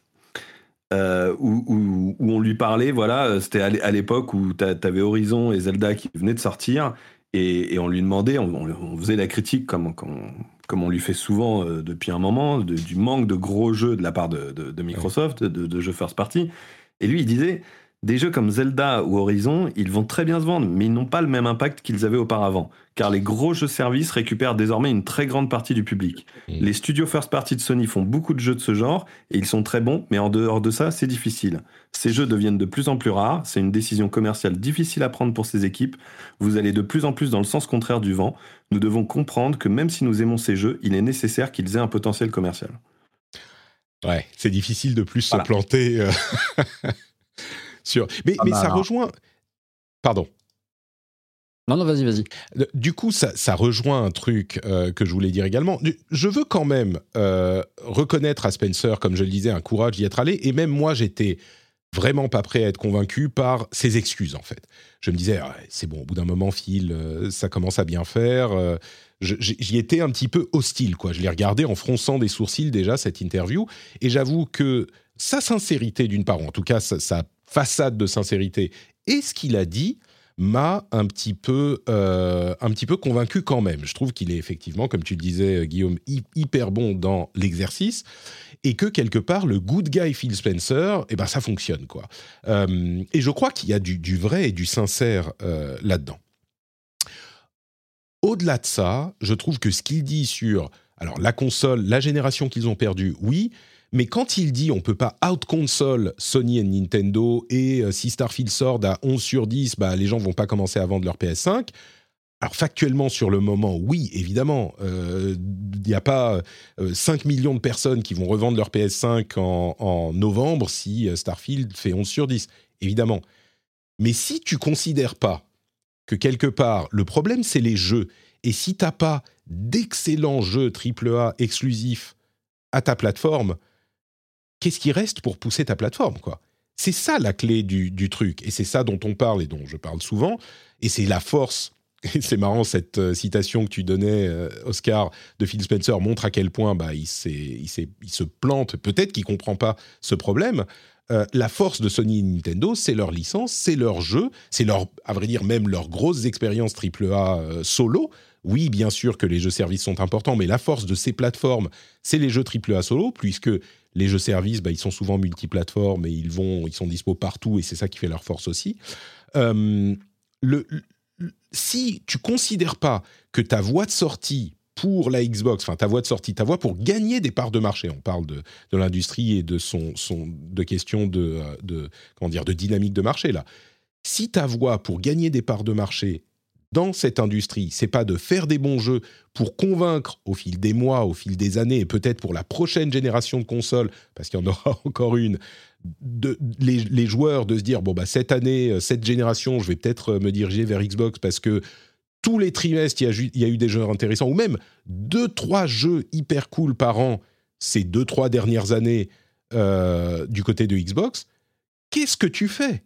Qu'est-ce que, quelle est ta stratégie? Alors, c'est bien beau le Game Pass, et c'est cool, et Dieu sait que j'en dis du bien dans cette émission, mais c'est pas ça qui va convaincre les gens d'acheter uniquement une Xbox, surtout quand en face, t'as Tears of the Kingdom, Spider-Man 2, euh, God of War et euh, je sais pas moi, euh, Ghost of Tsushima 2 qui va arriver, tous ces trucs-là.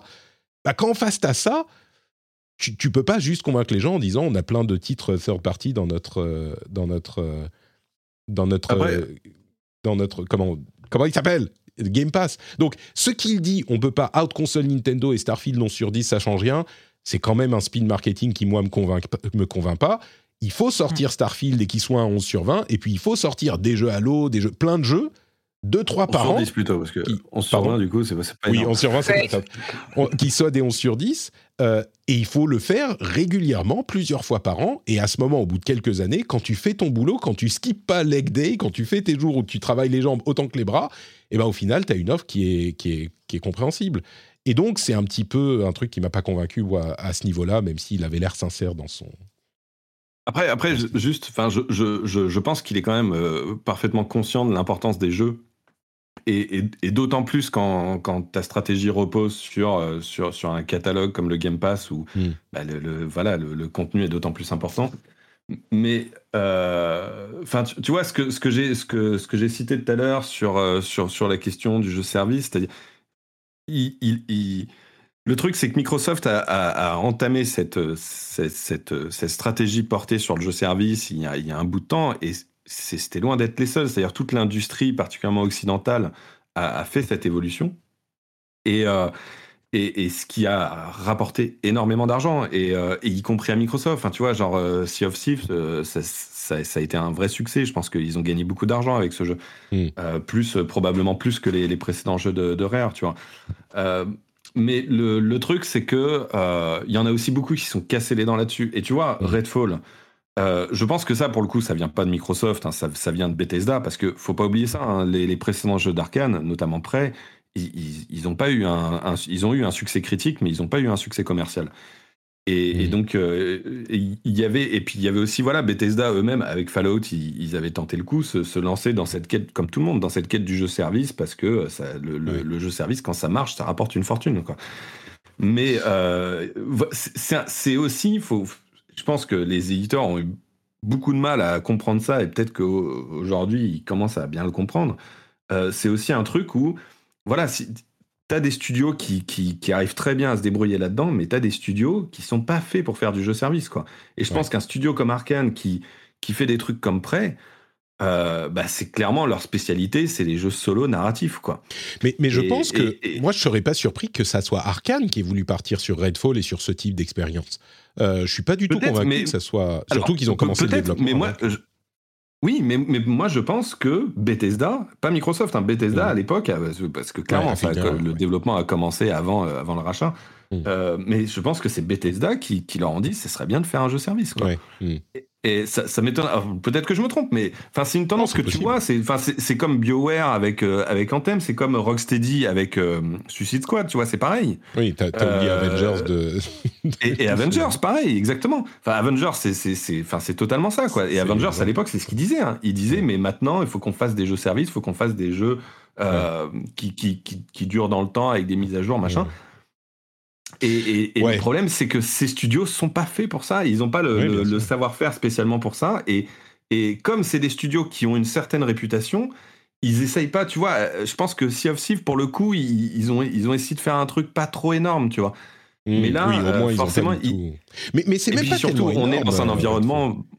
Oui, mais je veux dire, il y a aussi un, les on est dans un environnement beaucoup plus concurrentiel sur, sur ce genre de jeu aussi, quoi. Bon, on sera, on sera curieux de voir ce qui va se passer avec Sony, qui eux aussi se dirigent vers le jeu service, peut-être avec un peu plus de prudence euh, et plus de, comment dire, euh, de méthode. Euh, ils ont même acheté Bungie, sans doute pour avoir une expertise dans ce domaine, une expertise acquise difficilement même par Bungie, qui s'était fait aider par les développeurs de Diablo à l'époque, je m'en souviens, au moment de la sortie de Destiny 1, mais qui maintenant est un jeu service qui tourne. Bref. Euh, on va continuer. C'était intéressant de parler de tout ça. On a quelques news euh, supplémentaires à couvrir et puis on va parler de nos jeux, de nos jeux du moment. Euh, et, on conclura avec Tears of the Kingdom. Donc, quelques news en plus. D'abord, le Battle Pass de Diablo 4, on a quelques détails dessus, et des détails plutôt positifs. Ils, ont, ils avaient promis pas de quoi que ce soit qui, fasse, qui touche au gameplay dans le Battle Pass. Ils le, ils le confirment. Dans le Battle Pass, alors, il y aura un track gratuit et un track payant. Et sur le track gratuit, il y aura des trucs qui permettent d'avoir des, des objets mais dans le track payant, on pourra y accéder. Euh, on pourra même pas y accéder plus vite, même en achetant le truc super cher qui permet de gagner des niveaux. Bref, c'est que du cosmétique. Et en plus de ça, l'info qui vous intéresse peut-être même plus, il n'y a pas de Battle Pass à la sortie de Diablo. C'est tous les trois mois et le premier arrivera en euh, euh, juillet, fin juillet, quelque chose comme ça. Donc il y aura un début, un mois, un mois et demi sans Battle Pass au lancement. Et la bêta commence, là, la bêta ouverte Server, Slam commence demain. Donc, si vous n'êtes pas intéressé par Tears of the Kingdom, vous pouvez passer du temps sur Diablo pendant la bêta. Euh, Apple a publié une série de jeux sur Apple Arcade. Pourquoi on ne parle pas d'Apple Arcade? C'est incroyable. Il y a un jeu. Euh, en fait, on parle de jeux Apple Arcade quand ils arrivent sur d'autres machines. Mais il y a What the Car qui est disponible sur Apple Arcade, qui est euh, développé par Triband, les développeurs de What the Golf. Ça devrait faire un petit peu de bruit quand même. J'ai entendu parler de What the Car nulle part. Et j'avoue que moi-même, je ne l'ai même pas installé, pas lancé. Donc, je... Mais bon, il y a plein de jeux. Il y a Cityscapes Sim Builder, donc euh, un city builder. TMNT Splintered Fate, qui est un roguelike euh, de, Super Evil Megacorp, euh, auquel on peut jouer en solo ou en multijoueur. Enfin, des trucs marrants, quoi. Bref. Apple Arcade est toujours là. Apple Arcade, c'est quand même très, je ne vais pas dire de niche, mais le problème, c'est que c'est une, une plateforme, c'est un support qui ne parle pas vraiment aux joueurs. Euh, alors il y en a qui quand même euh, ils, sont, ils sont relativement attachés. Moi justement, Ken m'en parle assez souvent de, Apple Arcade. Mais tu vois, même moi, qui ai une grosse partie, on va dire, de mes comment dire, de l'écosystème Apple chez moi. Dire, j'ai, euh, je suis sur un iPhone depuis 15 ans, sur un MacBook depuis plus de 10 ans. j'ai jamais jamais été tenté, ne serait-ce que d'aller fouiller un peu dans le catalogue Apple Arcade pour me dire. En fait, c'est un, truc qu'on n'arrive pas à me le vendre en fait. Hmm. On va pas expliquer. Moi, je pense qu'ils devraient communiquer plus aux joueurs directement. Là, ils communiquent par leurs billets euh, tech euh, comme toujours. Ils devraient faire, bon, je le dis depuis un moment, ils devraient faire des Apple Arcade Direct tous les trimestres ou deux fois par an où ils montent les nouveaux jeux parce qu'il y a des jeux euh, cool sur Apple Arcade, même des jeux qui seraient à intéresser les, vrais joueurs. les versions euh, machin plus où toutes les microtransactions ont été virées et qu'ils euh, rééditent euh, pour Apple Arcade en version où tu joues et t'as pas besoin de payer. Enfin bref. Apple Arcade, Silksong, on l'a dit, il a été pas retardé, mais enfin si, il a d'une certaine manière été retardé. Amazon Everywhere, alors ça, ça va faire plaisir à tout le monde. Il y a un nouveau système d'Amazon, c'est plutôt une news tech, mais je vais en parler ici quand même. C'est Amazon Everywhere, qui est un système qui permet à n'importe qui, n'importe quel développeur de jeux vidéo, d'intégrer en gros une boutique Amazon thématique à leur jeu. Ils vont le tester avec Peridot, le nouveau jeu de... Euh, comment il s'appelle? Yantic qui a fait Pokémon Go, mais ça peut marcher pour n'importe quel jeu, donc vous risquez de voir des boutiques Amazon euh, spécialisées hein, pour des objets, de, des vrais objets, mais que vous pouvez acheter dans le jeu, commander dans le jeu et les recevoir chez vous, par exemple, euh, dans, plusieurs jeux. Je pense que ça sera surtout pour les, pour les jeux mobiles, mais peut-être que c'est la réponse à ma question de tout à l'heure, pourquoi est-ce que Apple Arcade n'a pas de succès, c'est parce que c'est du... Enfin, pas de succès. Dans nos communautés, parce que c'est des trucs mobiles. Euh, Hogwarts Legacy est sorti sur All Gen, PS4, Xbox One, et il a l'air pas mal. Pas mal. Alors évidemment, c'est moins beau que sur Current Gen, mais pas trop mal.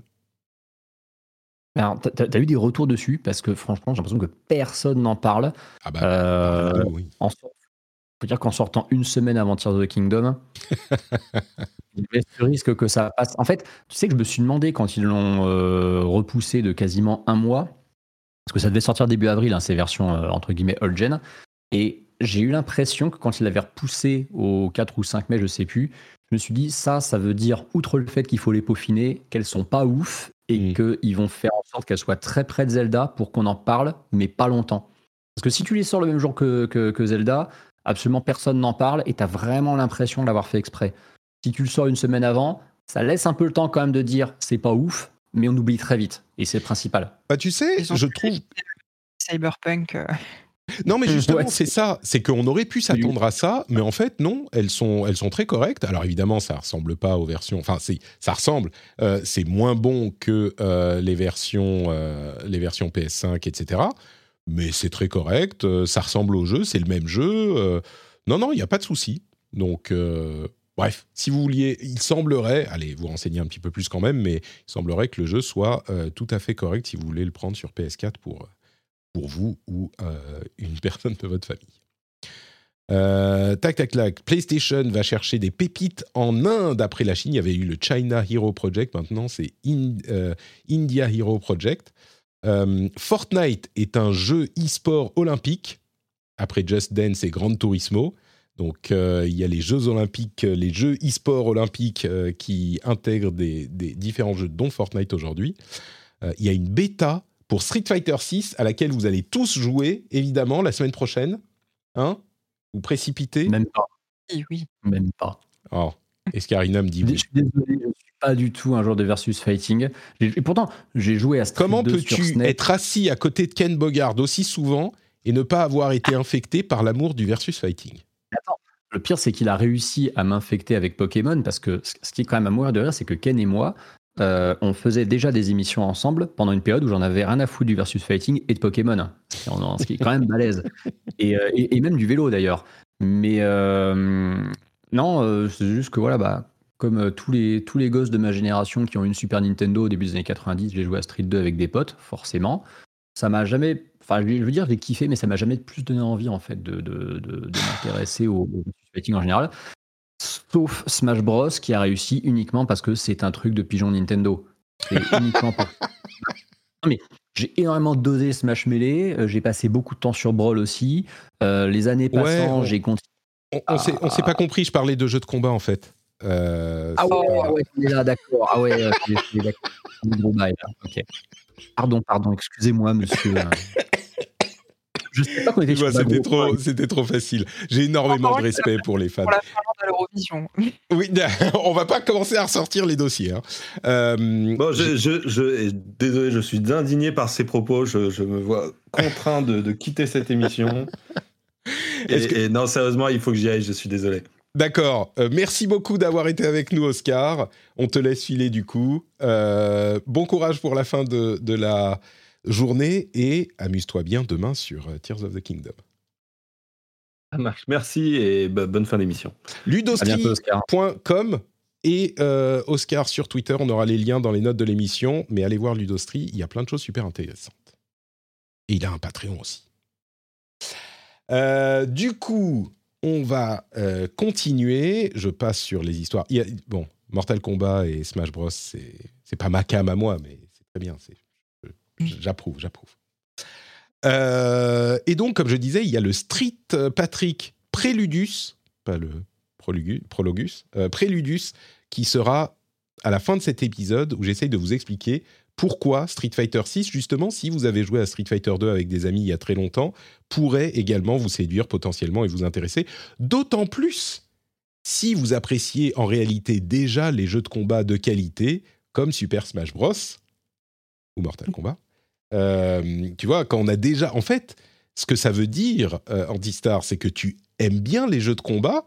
Il faut juste que ces jeux de combat réussissent à, venir te séduire. Et peut-être que Street Fighter 6 le fera. En fait, tu sais j'arrive à me rattraper là ou pas Ou je suis une personne anonyme en, fait, pour toujours Sur un point, c'est au-delà du simple fait que c'est des licences Nintendo, c'est surtout que c'est un jeu de collectionneur, c'est un jeu de Yankee.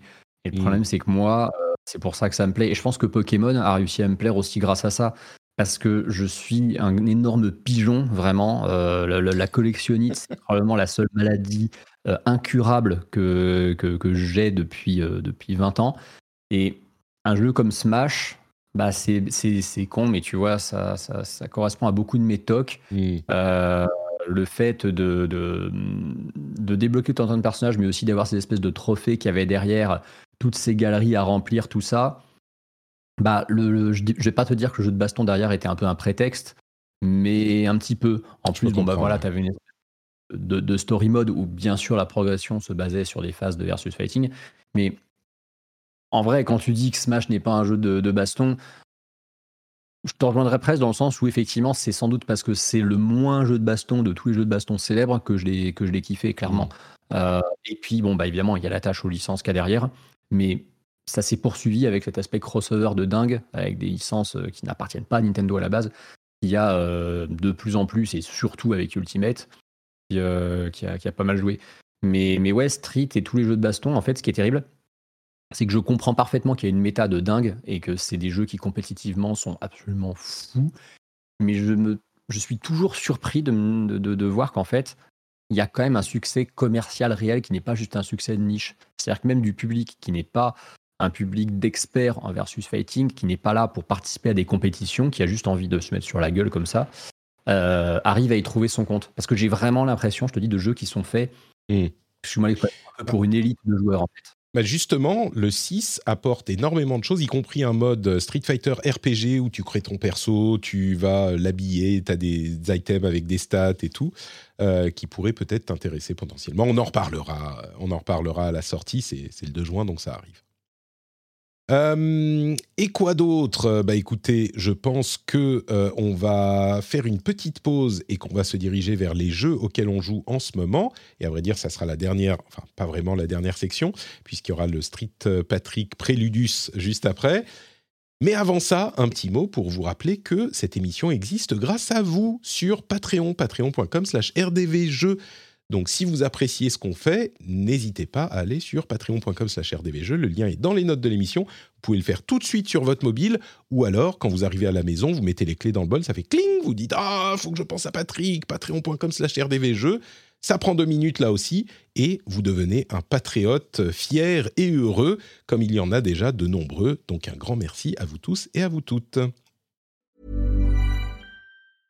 Many of us have those stubborn pounds that seem impossible to lose, no matter how good we eat or how hard we work out. My solution is PlushCare.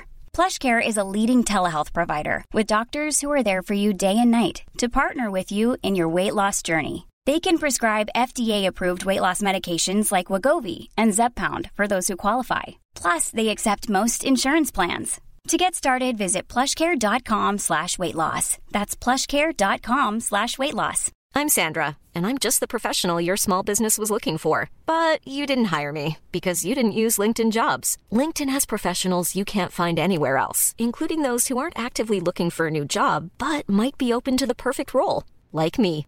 In a given month, over 70% of LinkedIn users don't visit other leading job sites. So if you're not looking on LinkedIn, you'll miss out on great candidates like Sandra. Start hiring professionals like a professional. Post your free job on linkedin.com/people today.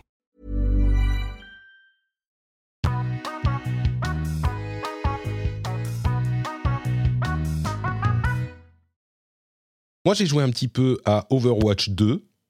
J'ai réussi à choper le, euh, le nouveau perso dans la saison. Ça m'a pris à peu près un mois et j'ai pas payé pour le Battle Pass. Donc, euh, correct, ça va Bon, euh, Overwatch 2, ça reste efficace. Il hein. n'y a, pas de, a pas à tortiller. Ça reste euh, un bon jeu. Non, t'es pas convaincu? Bah, j'ai testé justement, j'ai voulu profiter de ma nouvelle config, bon, même si c'est pas non plus incroyablement gourmand comme jeu, mais je me suis dit que c'était l'occasion de tester. Écoute, j'ai fait une soirée, je pense que je n'y retournerai pas. Ah, mais, mais qui sont ces gens qui viennent dans mon émission, quoi? En fait, moi, c'est le modèle, le nouveau modèle économique qui m'a hmm. qui m'a fait tourner ma table. Tu préférais les euh, loot box? Je préférais les loot box. Euh, en fait, le truc, c'est que là, euh, avant, sans rien payer, tu pouvais avoir accès à tout. Alors que là, tu es contraint de payer si tu veux accéder à une partie du contenu. Et je, me suis sentie prise en otage.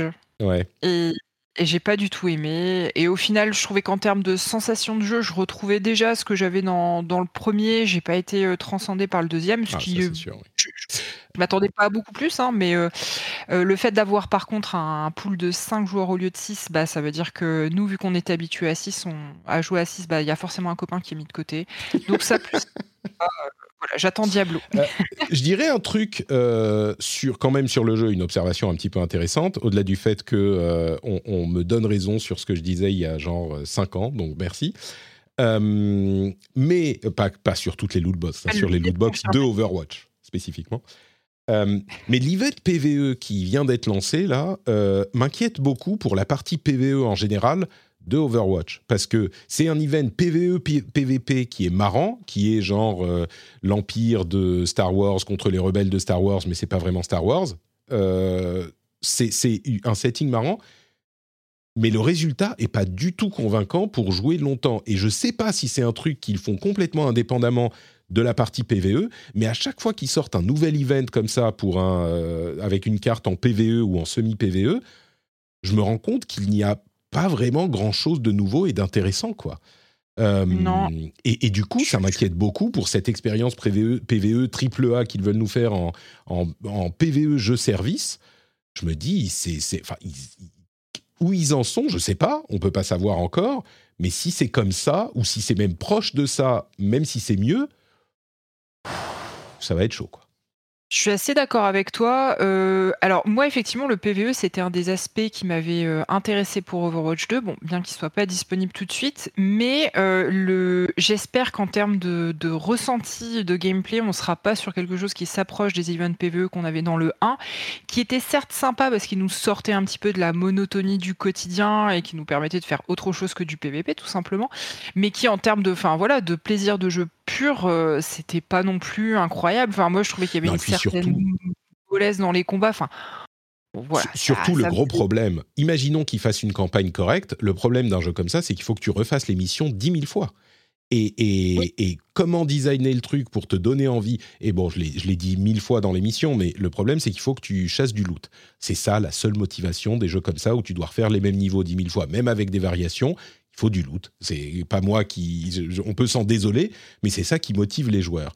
Et je vois pas par où ils vont passer. Bref, on en reparlera le jour où ils l'annoncent. À mon avis, euh, on n'y est pas encore, même si peut-être pour le Note 3. Euh, oui, je pense qu'on testera tous. Hein. La question, c'est est-ce qu'on va se barrer tout de suite après euh, Ceci dit, le PVP, moi, j'y prends encore beaucoup de plaisir. Mais est-ce que tu as testé, avant qu'on se lance dans Jedi Survive, dans, dans Tears of the Kingdom. On y arrive enfin. Euh, T'as testé Jedi Survivor du coup sur ta nouvelle euh, bécane de, de monstre? Oui, tout à fait. Euh, bah, du coup, c'était l'occasion. Euh, ça m'a évité de le prendre sur console, donc ça m'a simplifié l'accès au jeu aussi pour toutes les raisons familiales que vous imaginez. et du coup, je me suis pris un petit abonnement là sur le, le EA Pass. Je sais plus comment ça s'appelle. EA Play Pro, EA Play Plus, EA Play, Pro, Bref. Euh, donc pour 15 euros par mois, où on a accès à la quasi-intégralité, voire l'intégralité du, c'est tout le catalogue. Voilà, dont ce jeu-là, donc Day One. Euh, écoute, euh, moi j'avais beaucoup aimé le premier, Fallen Order. Je trouve qu'on retrouve les qualités, les qualités du 1, donc avec voilà, une écriture et une mise en scène qui sont, qui sont très réussies. J'ai toujours un petit peu de mal avec le, le personnage Cal Kestis, le personnage principal. Je trouve qu'il manque de charisme. Je le pensais déjà dans le premier et voilà, j'ai un peu du mal. Même avec 50 plus et sa barbe de beau gosse, euh, ça, ça fonctionne pas. C'est une de mes inquiétudes. Tu vois, j'ai fait Fallen Order, mais j'ai pas encore fait euh, Jedi Survivor. Je vais me le faire. Et bah ouais, le, le, charisme un peu en mousse de Cal, c'était quand même le truc que j'espérais voir améliorer. Ouais.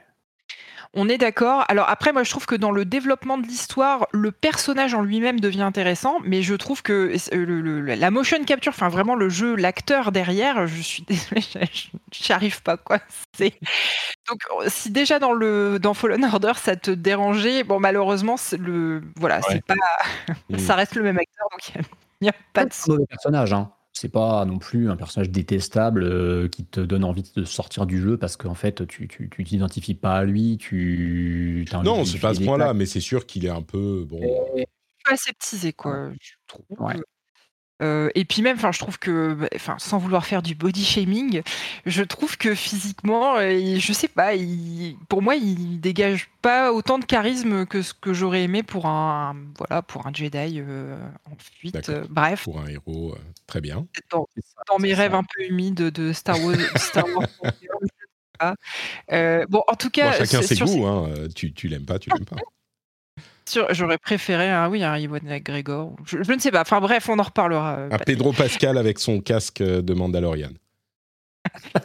euh, donc euh, sur ces aspects, c'est toujours réussi. Moi, ça. Euh, après, ouais.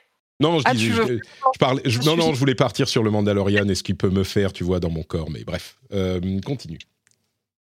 Euh, du coup, j'ai l'impression qu'il y a plus de monde ouvert. Là, j'ai dû passer une vingtaine d'heures, donc j'ai pas encore tout vu parce que j'ai un peu le, la qualité de mon défaut qui a priori est le même que, pour Antistar. J'ai une tendance à la collectionnite qui fait que je fouille les moindres recoins d'une carte pour absolument tout trouver et du coup je mets vraiment du temps avant de découvrir le contenu complet du jeu.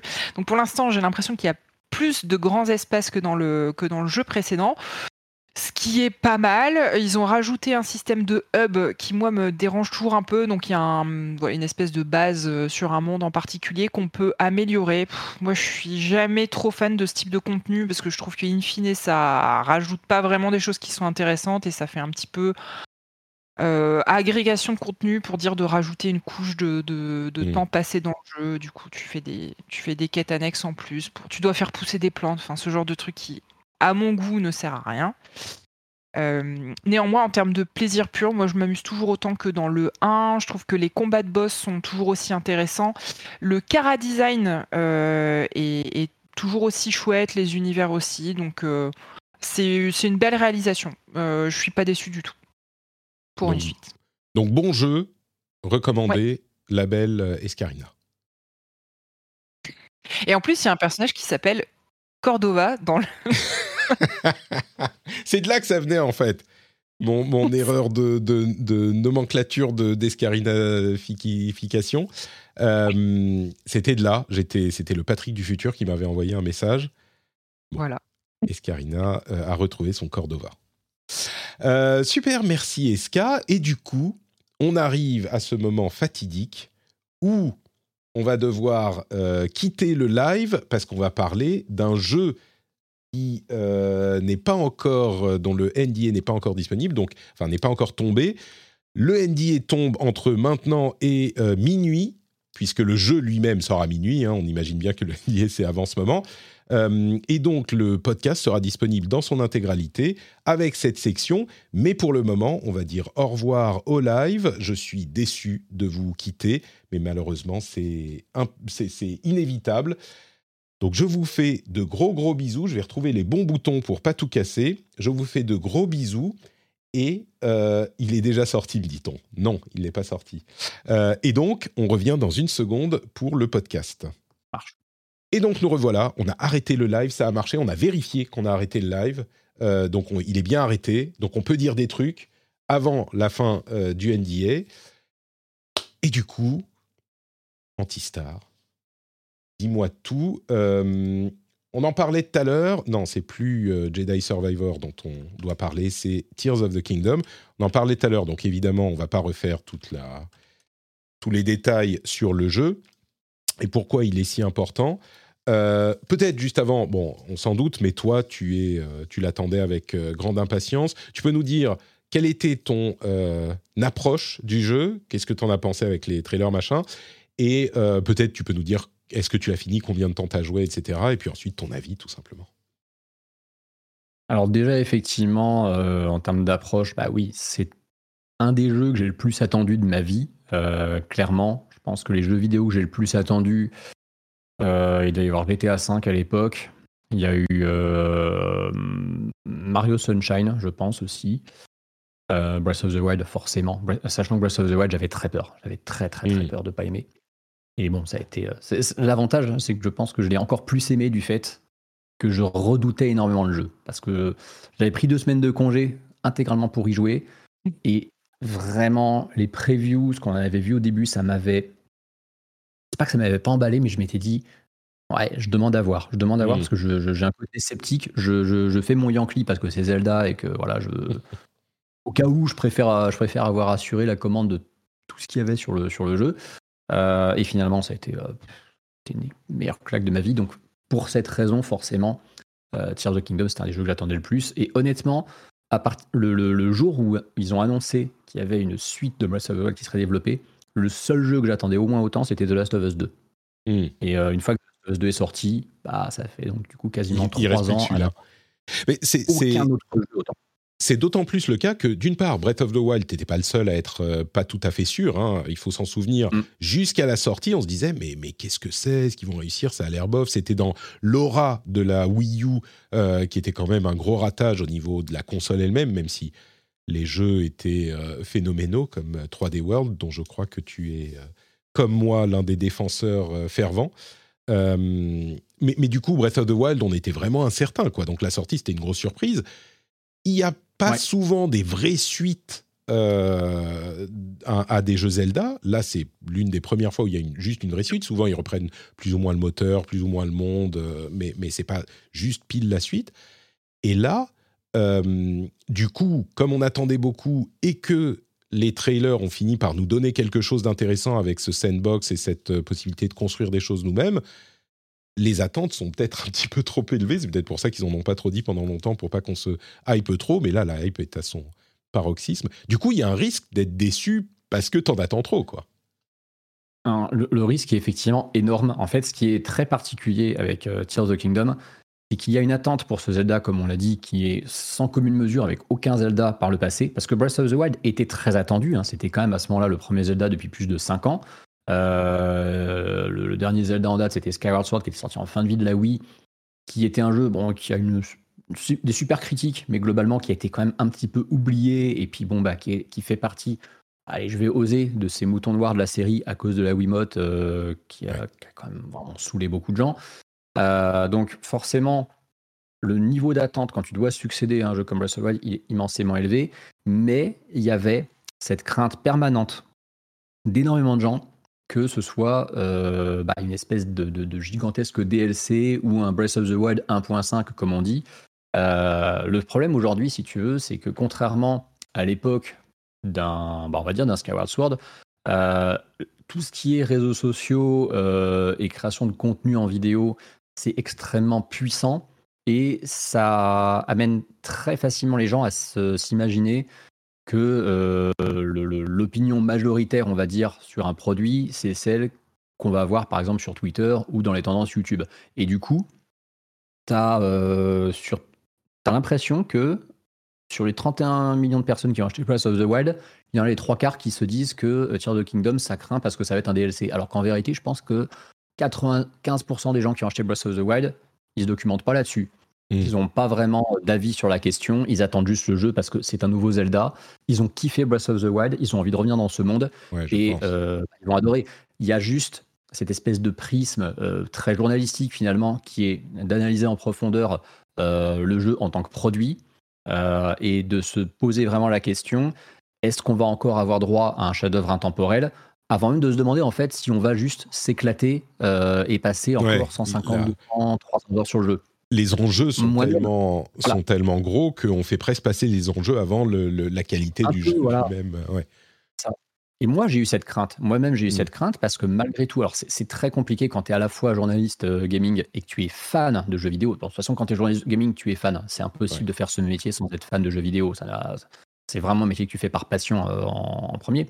Mais c'est très difficile d'être à la fois du coup ultra fan de la licence, d'attendre le jeu parce que tu sais que tu, tu te dis c'est obligé, je vais m'éclater dedans.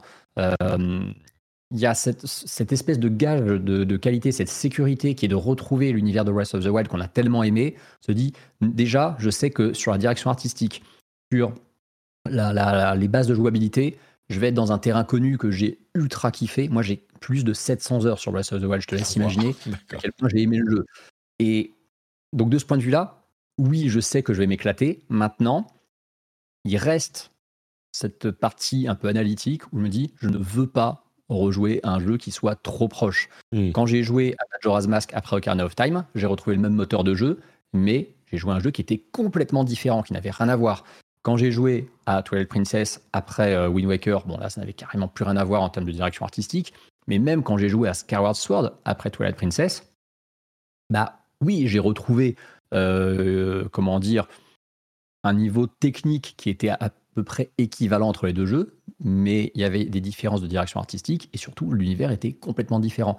Là, la crainte majeure, c'est que dès le deuxième trailer qui a été diffusé à l'E3 2021, on a compris un truc, c'est qu'on reverrait la carte de, mm. de Hyrule qu'on a dans Breath of the Wild. Mm. Donc même si on voyait qu'il y avait des zones dans le ciel, on s'est dit mais attendez, qu'est-ce qu'ils vont faire? Ils vont reprendre la map du jeu de base et nous mettre une zone dans le ciel? Ça ressemble juste à un énorme DLC. Et le souci c'est à la fois une force et une grosse faiblesse, euh, selon le, point de vue qu'on a, de Nintendo dans sa communication. C'est qu'ils enchaînent très peu de trailers. Ils sont séparés de plusieurs mois, euh, voire même d'une bonne année euh, pour certains. Et on a très très très peu d'éléments sous la main, on ne peut pas théoriser sur grand-chose, et fatalement, fatalement, on va plus s'inquiéter que véritablement se hyper, parce qu'il y a ce côté, on sait quasiment rien, et même si on a bien compris que Nintendo avait une grosse capacité à nous surprendre euh, et à nous sortir ce qu'on n'imaginait pas qu'ils nous sortiraient. On se dit, est-ce qu'ils sont capables de refaire le coup deux fois? Hmm. Et moi, tu vois, on, parlait de ces trailers qui nous, nous étaient un peu mi-fille, mi-raisin. Euh, le tout premier, quand quand ils annoncent qu'une suite est en développement, qu'on voit toutes ces séquences dans le sous-sol, la hype est totale pour moi parce que là, en plus, on n'a pas encore le sentiment de déjà vu, donc on se dit c'est génial. On passe deux ans sans info parce qu'il y a le Covid qui passe par là. Hmm. Le trailer de l'E3 2021, entre guillemets, il fait, ça fait plaisir d'avoir des news, mais il refroidit un petit peu. Le trailer du Nintendo Direct de février 2022, si je dis pas de conneries, euh, non, il n'y en a même pas eu. Je dis des bêtises, il n'y en a même pas eu parce que c'est le moment où Eiji Onuma s'est pointé pour dire désolé. Euh, on sait que vous voulez des news, mais euh, on peaufine vraiment le jeu et on va le reporter, reporter au printemps 2023. Et le trailer qui annonce le titre du jeu, ça a été pour moi une... vraiment des moments où j'ai commencé à me poser des questions. C'est que Nintendo avait dit on ne vous donnera pas le titre du jeu tout de suite parce que euh, il a tendance à révéler des grosses mécaniques de jeu et la philosophie d'ensemble du jeu. Et quand ils ont révélé le titre, je me suis dit, mais ça, ça, en fait, ça révèle rien. Vous auriez pu nous le dire dès le début. ils ont peut-être changé de. Bon, Tears of the Kingdom, peut-être que le fait que, tu vois, y a, on peut tomber des îles flottantes. Euh, parce que, justement, bah, allons-y, rentrons maintenant dans, dans, le vif du sujet, il est temps. Euh, le, jeu, ce qu'il apporte d'après les trailers qu'on voit, et, et, je te demanderai si c'est possible pour toi d'essayer d'éviter autant que possible de, révéler des informations à ce stade avant la sortie, euh, de choses qu'on n'ait pas vues euh, dans les trailers. Euh, je veux pas. je vais essayer d'être le plus, comment dire, le plus opaque possible parce que j'estime que c'est un jeu qui mérite justement qu'on soit très très très dans le sous-entendu parce qu'il y a énormément de choses à découvrir et c'est important que les gens les découvrent par eux-mêmes. Le seul truc, entre guillemets, qu'on peut spoiler avec des gros guillemets, c'est qu'il y a énormément de choses à découvrir, qu'il y a énormément de surprises, il y a beaucoup de choses qu'on n'a pas vu venir, un peu comme, euh, comme Breath of the Wild à l'époque finalement. Mm. Le, hum, tu vois, il y a eu des previews du jeu. Ils sont sortis, je crois, deux semaines et demie, trois semaines avant, le, avant sa sortie. Et ça a été la première fois, très tardivement, que donc une poignée d'heureux élus ont pu poser leurs mains sur le jeu et enfin, bah. tu parles de Breath of the Wild. Hein. Ah non, là je parlais de Tears of the Kingdom là. Il y a des previews. Ah oui, des previews, pardon. Je pensais que tu disais test. Oui, oui, ok. Non, les, les, les, previews, les aperçus de, de, de Tears of the Kingdom. C'est la première fois que les gens pouvaient y jouer. Et euh, concrètement, en lisant ces aperçus, on s'est dit bon, ouais, ça sent, ça sent quand même méga bon mais on va avoir besoin d'y jouer pour vraiment, vraiment comprendre où se fait la différence parce que moi, jusqu'au moment où j'ai commencé à y jouer, jusqu'au moment où j'ai eu, bah, je peux la montrer hein, parce qu'elle est là et ça, c'est pas sous embargo vu que c'est une version du, du, commerce, où j'ai eu ça entre les mains, j'avais la boîte. toujours ces doutes en me disant qu'est-ce qu'il y a là-dedans? Qu'est-ce qui mm. va faire la diff? Avec Breath of the Wild Parce qu'en plus, Nintendo, ils ont ultra confiance en leurs produits. Nintendo, sur des Zelda et des Mario, ils se louent pas. Dans le pire des cas, il y a des gens qui trouvent que la direction artistique du jeu est pas ouf, la bande son leur plaît pas, il y a une mécanique de jeu qui leur plaît pas, mais le produit en tant que tel, objectivement, il est toujours extrêmement non, là, là j'ai l'impression qu'ils y vont à fond. On le disait, tu le disais tout à l'heure, ils sont allés euh, mode euh, triple A de, de Sony euh, avec. ils sont ultra confiants. En fait, ils sont à la fois ultra confiants et en même temps, ils ont un NDA qui est ultra tardif parce que c'est un jeu où tout est sous scellé. C'est un des jeux mmh. où ils verrouillent le plus possible leur, leur, communication. En plus, il y a eu des leaks euh, dix jours avant, ce qui ne les a vraiment pas arrangés et ils sont très très très en colère après ça. Euh, bon, mais du coup, entrons, dans le vif du sujet. Ouais. Euh, on est clairement sur une suite de, de Breath of the Wild, une suite directe, qui est, à mon sens, plus qu'une simple suite. C'est-à-dire que la partie est-ce que c'est un DLC, est-ce que c'est 1.5 Déjà, c'est super rassurant. Non, non, on n'est pas sur une très grosse extension, on n'est pas sur un vulgaire 1.5. Les seules personnes en mesure de penser ça en y jouant, c'est gens qui vont s'arrêter au fait que on retrouve la map d'origine et qu'on est sur le même moteur de jeu. Sur tout le reste, sur tout le reste, il y a une volonté réelle de proposer quelque chose qui va être radicalement différent sur beaucoup de mécaniques de gameplay, notamment des mécaniques de gameplay que les trailers ne nous ont pas montré, que les aperçus pas montré. Beaucoup de choses dont je ne peux pas parler, parce qu'en fait, dont je ne veux pas parler parce que ça serait du spoil pour le coup. Et c'est extrêmement complet, qui est étonnant en fait quand on joue à Tears of the Kingdom. Plus on avance dedans, plus on se dit, waouh, mais Breath of the Wild, c'est un brouillon en fait. et, cette sensation, en progressant, mm. elle finit par remplacer, là, si tu veux, le, le côté Ouais, j'ai l'impression un peu de jouer à 1.5 quand même. Euh, plus tu avances, plus cette sensation elle disparaît et plus tu te dis, il y a Breath of the Wild. Je dis pas que ça va être du mal, ça va être dur dur jouer après parce qu'il faut pas déconner non plus, ça reste un chef-d'œuvre. Mais quand tu vas relancer Breath of the Wild après avoir fait Tears of the Kingdom, il y a un nombre énorme de trucs qui vont te manquer et tu vas te dire, ah ouais non mais comment on a fait pour se farcir cette mécanique de gameplay dans Breath of the Wild sans péter un câble?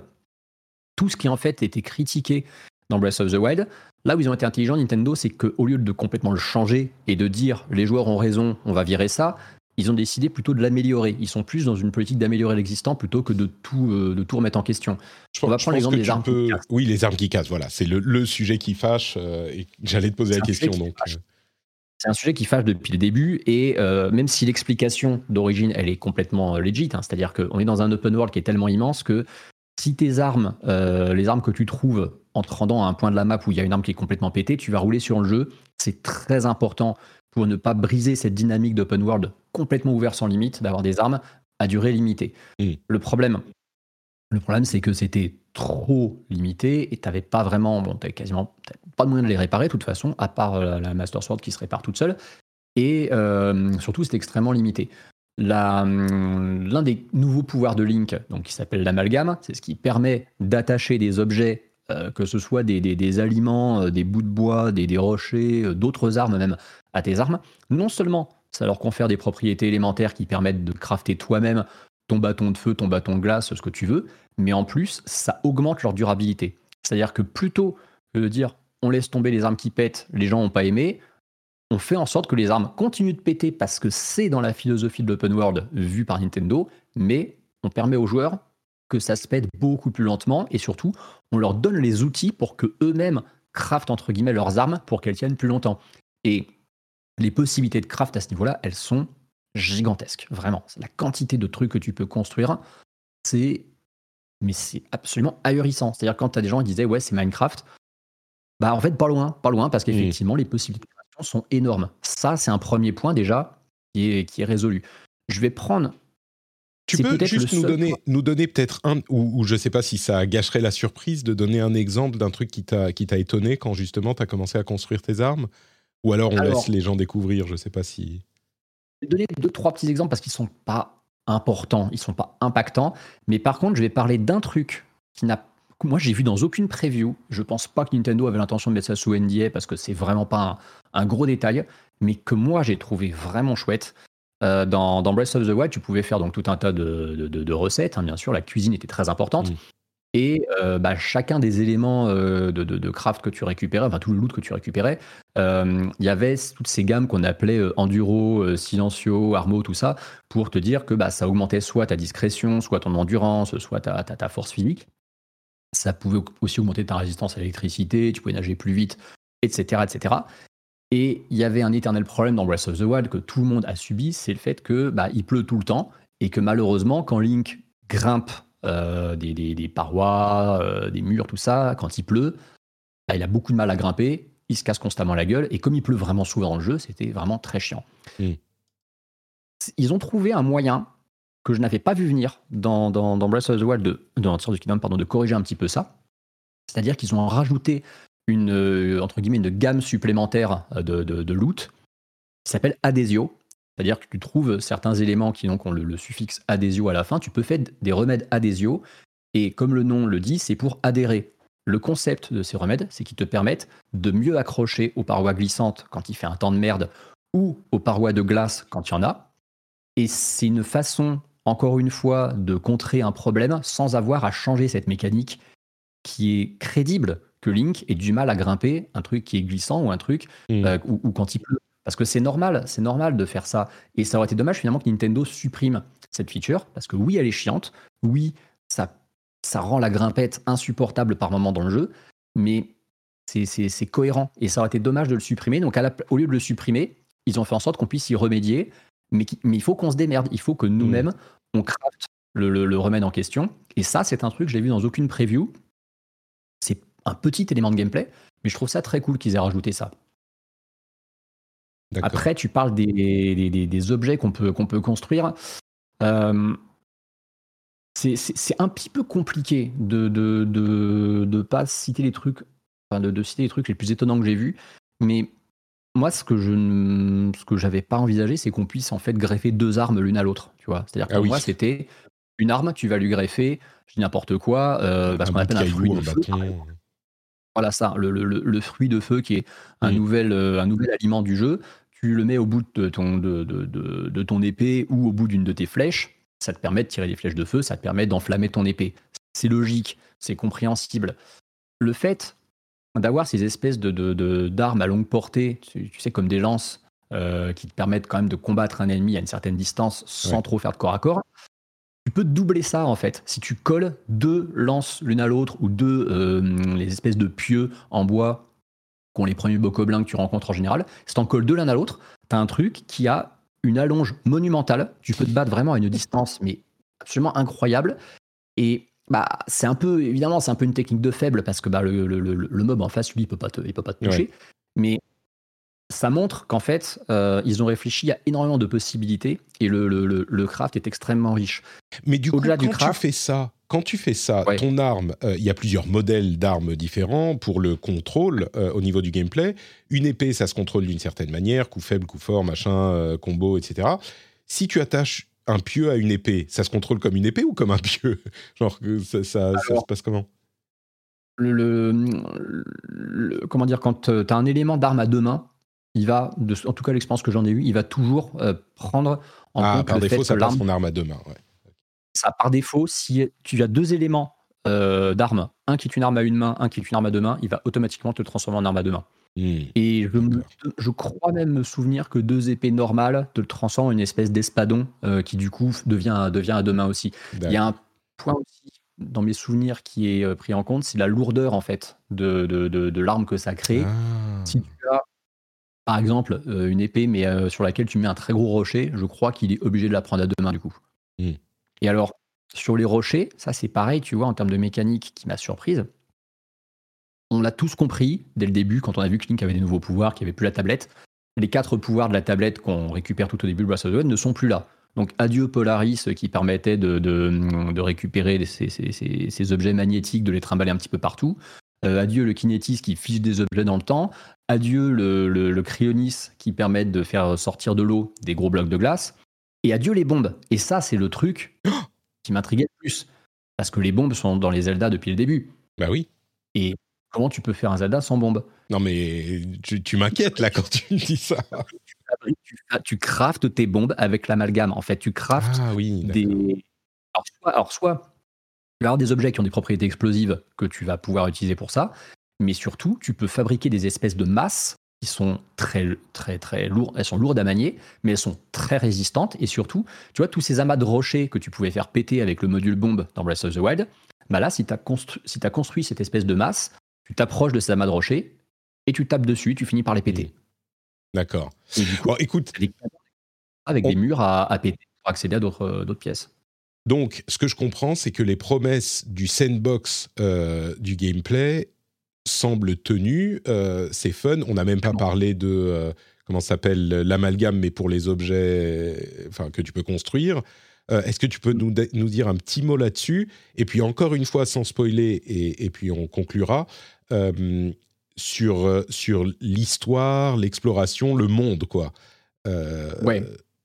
Vas-y. Alors, juste pour les mécaniques, je, fais juste un petit, un petit mot vite fait sur les, les, autres mécaniques parce que j'ai beaucoup parlé de l'amalgame parce que c'est celui qui notamment euh, nous permet de, de, complètement changer la dimension des armes et de l'équipement. Euh, il y a la mécanique de l'emprise, on avait vu, c'est celle qui concrètement, littéralement remplace le, le, Polaris qui permettait de trimballer des objets métalliques. Là, tu peux trimballer énormément d'objets, tu les colles les uns aux autres et vraiment, c'est euh, probablement la mécanique la plus complexe à appréhender du jeu. C'est un en fait, c'est génial, mais je lui trouve un tout petit défaut.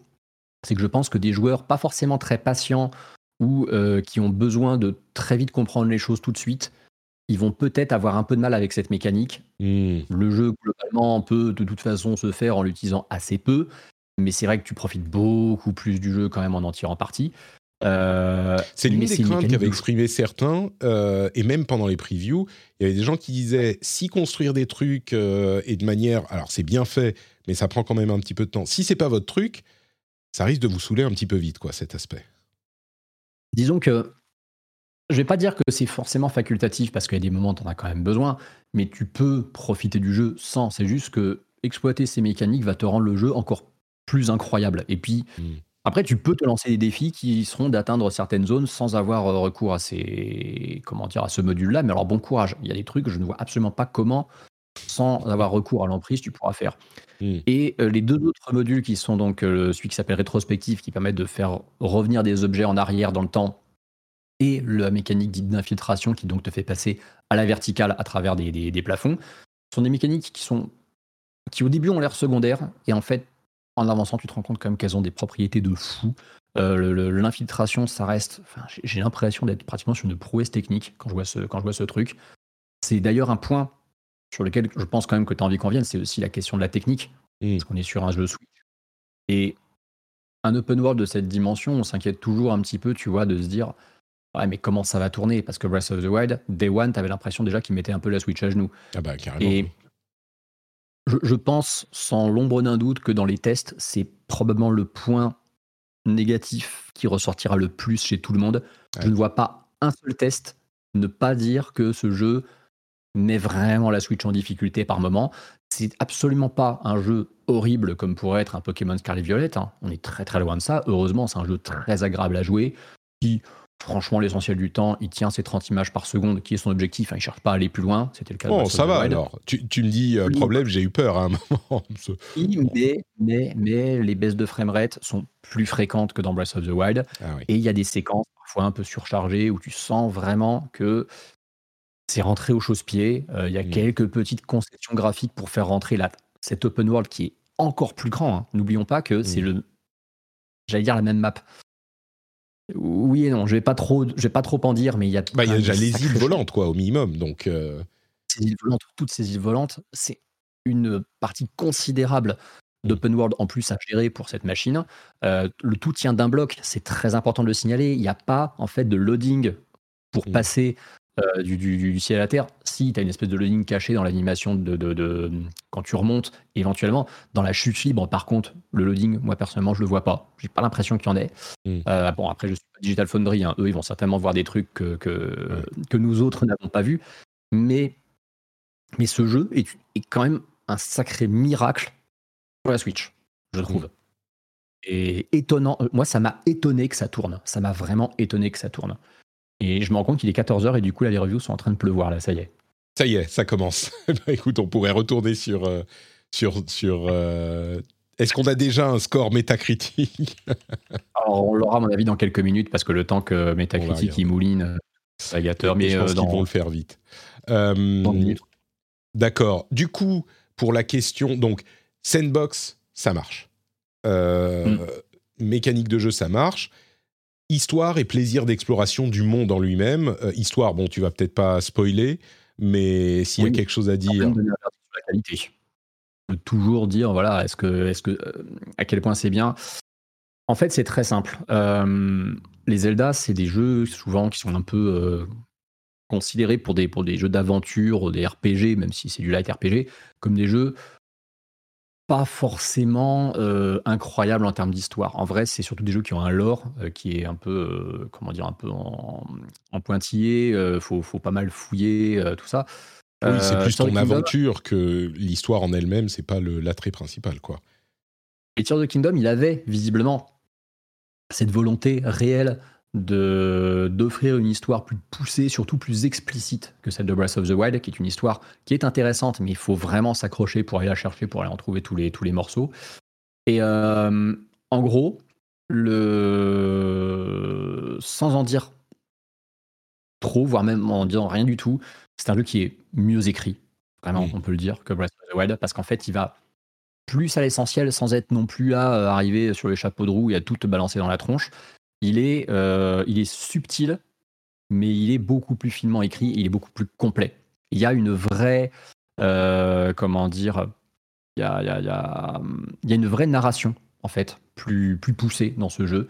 Il y a une vraie, euh, comment dire, une vraie volonté ouais, de faire avancer la licence à ce niveau-là, de faire avancer tout un tas d'enjeux. Et je trouve que les promesses du, des trailers cinématiques qui nous garantissaient que ça allait, ça allait tabasser, elles sont plutôt bien tenues. Et puis ce qui est bien, c'est qu'il y a beaucoup de vie dans ce jeu. Il y a énormément de PNJ un petit peu partout. C'est plus, c'est un Hyrule plus vivant que celui de Breath of the Wild. Et du coup, il y a plein de micro-histoires un petit peu partout. Donc c'est un jeu qui est bien ouais, parce que on, a un, Oscar Le Maire qui revient euh, par surprise. C'était volontaire ou tu t'as appuyé sur un bouton où il fallait pas? Oscar? On t'entend pas. Ned. Du coup, je vais peut-être laisser ma place. Ah oui, d'accord. là, vous m'entendez? Oui, là c'est bon, on t'entend. Vous faites le passage de relais, Esca doit filer, euh, Escarina sur Twitter, Kiss My Geek sur le web. On mettra les liens dans les notes de l'émission. Merci Esca. Désolé, on a pris beaucoup de place cet épisode. La prochaine fois, tu te... Encore que... On aura le, le, crossover avec Silence on joue, donc ça sera compliqué. Mais la prochaine fois, je te laisserai parler. Euh, enfin, tu, prendras la parole sur 80% euh, de l'émission. Merci beaucoup. Ça tombe pas dans l'oreille d'une sourde. Hmm. Bonne fin de journée. Ciao, Esca. Et du coup, je dois refaire mes, mes caméras. Euh, du coup, ça s'est bien passé ton, ton interview, Oscar? On est toujours en train d'enregistrer pour le podcast. On est au milieu de. Euh, oui, bah oui j'ai vu ça. J'ai vu que vous n'aviez pas terminé. Donc, je me suis dit, bah, tant qu'à faire, moi, vu que j'ai terminé de mon côté, je, je reviens. Super. Plaisir de t'avoir. Et les reviews sont en train de, de, tomber puisque le NDA est arrivé à son, à son terme. Euh, du coup, histoire, parce que dans le premier, c'est pas qu'il n'y avait pas d'histoire, mais enfin, on était quand même euh, dans, un, dans une configuration qui était très légère au niveau de l'histoire, où c'était mm. la place était complètement faite à notre but final de, de, combattre, enfin de, battre euh, la calamité Ganon, et on devait explorer. Il y avait un point d'arrivée, un point de, enfin un point de départ, un point d'arrivée, et ce qu'on faisait entre les deux, c'était vraiment nous, on était livrés à nous-mêmes là, ça et on découvrait l'histoire du, par des flashbacks, machin. Là, ça a l'air d'être un petit peu moins le cas quand même, d'après ce que tu dis. Il y a une histoire. Bah, déjà, oui. De toute façon, le concept des flashbacks, il est là uniquement pour une bonne et simple raison c'est que Link est amnésique au début de Breath of the Wild. Micro spoiler, c'est pas le cas au début de Tears of the Kingdom. Dans Tears of the Kingdom, Link, il sait ce qui se passe. Il est pas, ils vont pas nous refaire une deuxième fois le coup de l'amnésie. La manière dont Link d'ailleurs euh, bah, se retrouve à nouveau avec euh, trois cœurs au début, parce que bah c'est un, Zelda, hein, tu commences avec trois cœurs, hein, j'ai envie de dire. Euh, la manière dont c'est amené, c'est très bien amené. C'est très très bien amené. Quand tu, de toute façon, tu sais très vite dans le jeu pourquoi tu te retrouves avec, euh, avec trois cœurs. Et, euh, et je vois que le jeu se tape des 10 sur 10 absolument partout. Alors vraiment partout. C'est-à-dire que c'est violent. Hein. Ça sent, le, à mon avis, le métacritique, on va être sur du même niveau que Breath of the Wild, je pense. Il faut, il faut mentionner quand même que généralement, ce genre de, de jeu a des très bonnes notes, en particulier juste au moment de la sortie. Euh, et, que les. Parce que les PR peuvent sélectionner les testeurs à qui ils vont donner le jeu directement. Parfois en se disant, bon, là, généralement, il aime bien notre cam, il a donné une bonne note à Breath of the Wild, on sait à peu près ce qu'on. C'est-à-dire qu'ils vont pas choisir les gens qui détestent le style de jeu qu'ils ont à proposer, ce qui est normal. Euh, donc l'ajustement peut se faire un petit peu sur les quelques premiers jours. Euh, mais bon, oui, si on n'a que des, très bonnes notes, euh, ça peut forcément. C'est pas une surprise en même temps, mais, mais ça confirme cette, euh, cette impression. Et du coup, le monde en lui-même. Et, vraiment, j'espère que les gens ne seront pas frustrés, mais on veut préserver la surprise à tout le monde pendant la, première semaine au moins pour vous permettre de mettre les mains sur le jeu malgré. Enfin, en, en découvrant tout. Mais l'exploration du monde. La grande question, je dirais, et je suis sûr qu'Oscar a la même, c'est est-ce que ils réussissent à recréer, à recapturer cette incapturable euh, sensation de la, respiration, le breath of the wild qui était très bien nommé. Euh, tu arrives dans un monde et tu, peux explorer quoi. Tu es euh, libre d'aller où tu veux et c'est pas forcément par ce, ce biais-là d'être libre d'aller où tu veux, même si j'imagine qu'il y a beaucoup de liberté, mais de recréer ce sentiment de je découvre un truc, un sentiment que j'ai jamais, que j'ai pas eu depuis tellement longtemps puisque les, open world étaient très balisés, etc. C'était un vrai sentiment d'exploration. Est-ce qu'il y a un truc similaire dans, dans ce monde de cette suite? Ouais, ouais, complètement. En fait, ce qui est, ce qui est dingue, c'est que Breath of the Wild n'aurait pas existé. Je pense que la claque qu'on prendrait avec Tears of the Kingdom serait encore plus énorme. Parce mm. que pour le coup, euh, il y a ce côté euh, encore plus grand, encore plus vaste, avec encore plus de possibilités. Euh, et, c'est là le tour de force de Nintendo sur ce jeu, c'est que, comme je t'ai dit, je, ne, je me suis dit, je ne peux pas reprendre la même claque deux fois de suite. En tout cas, ce qui est sûr, c'est que je ne peux pas trouver le jeu meilleur. Mm. Je, vais, je ne peux pas trouver dans l'histoire du jeu vidéo, en termes d'impact sur la durée, Tears of the Kingdom meilleur que Breath of the Wild. Parce que je ne pense pas que Tears of the Kingdom puisse avoir cette influence et cet impact sur l'industrie que Breath of the Wild a eu. C'est normal, il reprend quand même beaucoup d'éléments, c'est une suite directe. Par contre, arriver à m'y faire jouer en... alors que je connais par cœur Breath of the Wild, que c'est un jeu que, entre guillemets, j'avais pas besoin de jouer finalement un, un, autre Breath of the Wild, si je puis dire. Non, c'est ça la grande question, c'est ça la question essentielle. Euh, est-ce qu'on a besoin de rejouer à Breath of the Wild numéro 2 Clairement. Ouais, ouais, parce, ah ouais, parce qu'en fait, oui, c'est, tu vois, il y a des gens qui disaient c'est un 1.5. Pour le coup, ouais, pendant des années, on l'appelait par erreur Breath of the Wild 2 parce que le jeu n'avait pas de titre définitif. Bah aujourd'hui, ouais, je suis OK pour l'appeler Breath of the Wild 2 parce que oui, c'est vraiment une suite pour le coup. Le seul Zelda finalement qui a eu ce, numéro 2 dans le titre, alors uniquement au Japon, mais ça a quand même un sens, et qui se retrouvait dans le même monde pas mal changé, c'était A Link Between Worlds sur 3DS, qui reprenait euh, un peu plus de 20 ans après la map de Link to the Past, avec quand même quelques changements et une espèce de monde parallèle où c'est pareil, il y avait des changements par rapport à l'original. Et il avait euh, le titre japonais suivi d'un 2 dans sa version japonaise. Tears of the Kingdom, c'est un petit peu, effectivement, un Breath of the Wild 2, mais c'est vraiment un 2, un, gros 2 qui change beaucoup de choses et qui nous refile, nous refile la claque. Et en plus, toutes les nouvelles zones qu'il a explorées, bah, elles sont fascinantes, mais vraiment fascinantes à visiter, parce qu'en plus, elles changent beaucoup, beaucoup. Elles ne ressemblent à rien qu'on a vu dans Breath of the Wild. Hmm. Et c'est là, c'est là que ce jeu est très fort. C'est que même ce qu'on connaissait, on est heureux de le retrouver parce qu'on le retrouve légèrement différemment. Et même quand il est assez similaire, il y a ce côté j'aime tellement que cet endroit, j'y ai passé tellement de, bons moments, je suis trop content d'y revenir. Hmm. Et ça, c'est un petit truc que j'avais pas vu venir, c'est de retourner dans certaines zones, presque par nostalgie. Imagine, tu vois, tu as, habité longtemps dans une certaine ville ou dans une certaine région, tu t'es barré, tu es retourné, tu es allé loin, et un jour tu reviens en vacances ou pour voir des, vieux potes, un truc comme ça, tu vois comment ça a changé, tu vois les trucs qui sont quasiment les mêmes, et tu kiffes. Tu kiffes parce que c'est un mélange de nostalgie et aussi d'un vent de fraîcheur parce que tu vois tout ce qu'il y a eu comme nouveauté. Hmm. Et bah j'ai eu ce sentiment à plein de moments parce que je me suis dit, tiens, tel endroit que je kiffe, j'ai envie de voir comment il est maintenant. Et tout est, tout est comme ça, en fait, dans la map originale. Et la nouvelle, c'est euh, c'est extrêmement bien fichu, c'est très original, c'est avoir réussi à recréer un biome complet avec ces îles célestes, euh, et même, j'ai envie de dire, leur microbiome à eux qu'on n'avait jamais vu dans le jeu d'origine, ça, ça, en plus, ça apporte un vent de fraîcheur énorme. Donc l'open world en lui-même, il est fabuleux. J'ai l'impression que tu le définis bien en disant c'est un vrai 2 parce que c'est souvent ce qu'on demande à une suite, c'est plus de ce qu'on aime avec des améliorations. Et il y a beaucoup de jeux qui sont excellents, qui sont comme ça. Euh, et il y a des, des suites qui euh, itèrent suffisamment sur la formule et qui rajoutent suffisamment de choses pour être considérées comme des vraies suites, euh, enfin comme des vraies suites, comme des suites euh, plus différentes du modèle original, j'ai l'impression qu'on est sur cette formule-là avec, euh, avec, Tears of the Kingdom. Oscar, est-ce que tu as une, des, questions à poser toi aussi? Ou Parce que je veux pas qu'on en parle trop pour qu'on ne spoile pas. Mais si, si tu en as, c'est le moment. Bah, ouais, bah, oui, mais en même temps, je je sais pas.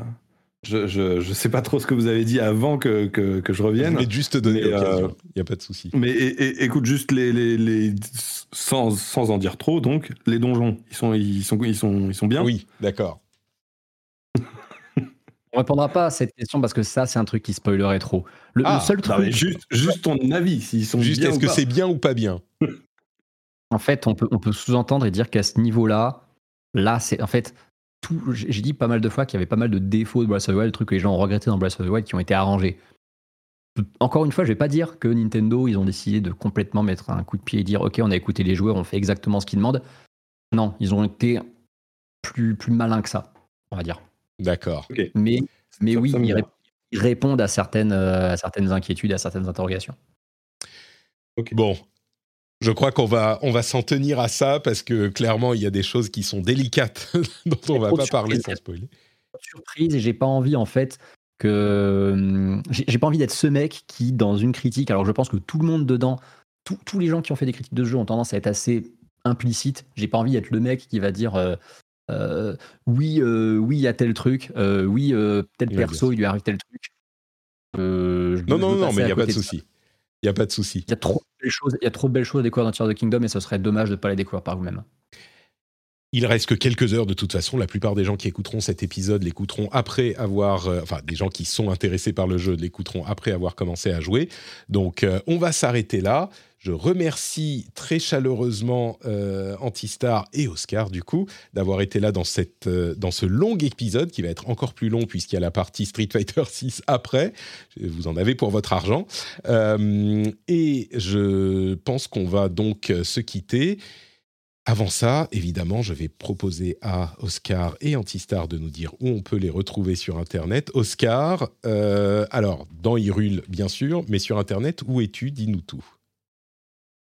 Euh, sur Ludostri. Euh, L-U-D-O-S-T-R-I-E. voilà. sur Ludostri, parfois sur Twitter également pour les excellents threads de résultats financiers. Et que vous pouvez soutenir sur Patreon pour avoir accès aux articles complets, très complets, euh, sur Ludosserie également. Donc merci d'avoir été avec nous, Oscar, et d'être revenu pour nous faire un petit coucou. Euh, Antistar, Antistar, où es-tu Dis-nous tout. Alors je suis sur Twitter et sur Twitch avec mon pseudo Antistar que j'ai eu la chance de, récupérer à chaque fois. Euh, ce qui m'arrange bien quand même parce que c'est un peu l'image de, de, marque à laquelle je veux être associé. Euh, sur YouTube, alors honnêtement, le pseudo que j'ai, je n'ai jamais réussi à comprendre euh, exactement comment YouTube les affiche, mais si on cherche Antistar et qu'on tombe sur la même image de profil, c'est-à-dire Marine de Link's Awakening euh, version remake, que sur Twitter et Twitch, c'est moi. Voilà, donc principalement actif sur Twitter et, sur, et surtout sur Twitch. C'est vraiment sur Twitch où je, où je taffe beaucoup. mais YouTube, on va commencer à pas mal s'y mettre parce que maintenant que je suis en indé et maintenant que j'ai pas mal de, de petits projets de, création de contenu. Euh, voilà. Et puis maintenant que c'est maintenant que c'est tombé, je peux le dire. J'ai fait un test pour Phone Android qui est disponible de, Tears of the Kingdom où vous pourrez avoir beaucoup plus d'explications écrites également sur le, sur le jeu. Test sur Phone Android de Tears of the Kingdom, ça marche, on ira regarder ça. Il est juste là. Merci beaucoup à tous les deux nous emmènent au septième ciel, dis-tu. Il y a plusieurs qualités, cinq étoiles, quelques défauts, mais qui semblent limités. On est à cinq étoiles quand même. On en parlera plus la semaine prochaine avec euh, cet épisode spécial où on parlera beaucoup de Tears of the Kingdom. On sera beaucoup et on en parlera beaucoup. D'ici là, je vous souhaite une excellente semaine, y compris si vous ne voulez pas jouer à Tears of the Kingdom. On est quand même tolérant euh, ici. Euh, et pour ma part, bien sûr, c'est notre Patrick un petit peu partout. Et le Patreon, patreon.com slash rdvjeux pour soutenir l'émission si vous le souhaitez. Merci encore à tous les deux, merci à SK, et on se retrouve dans une semaine pour un nouvel épisode. Ciao, ciao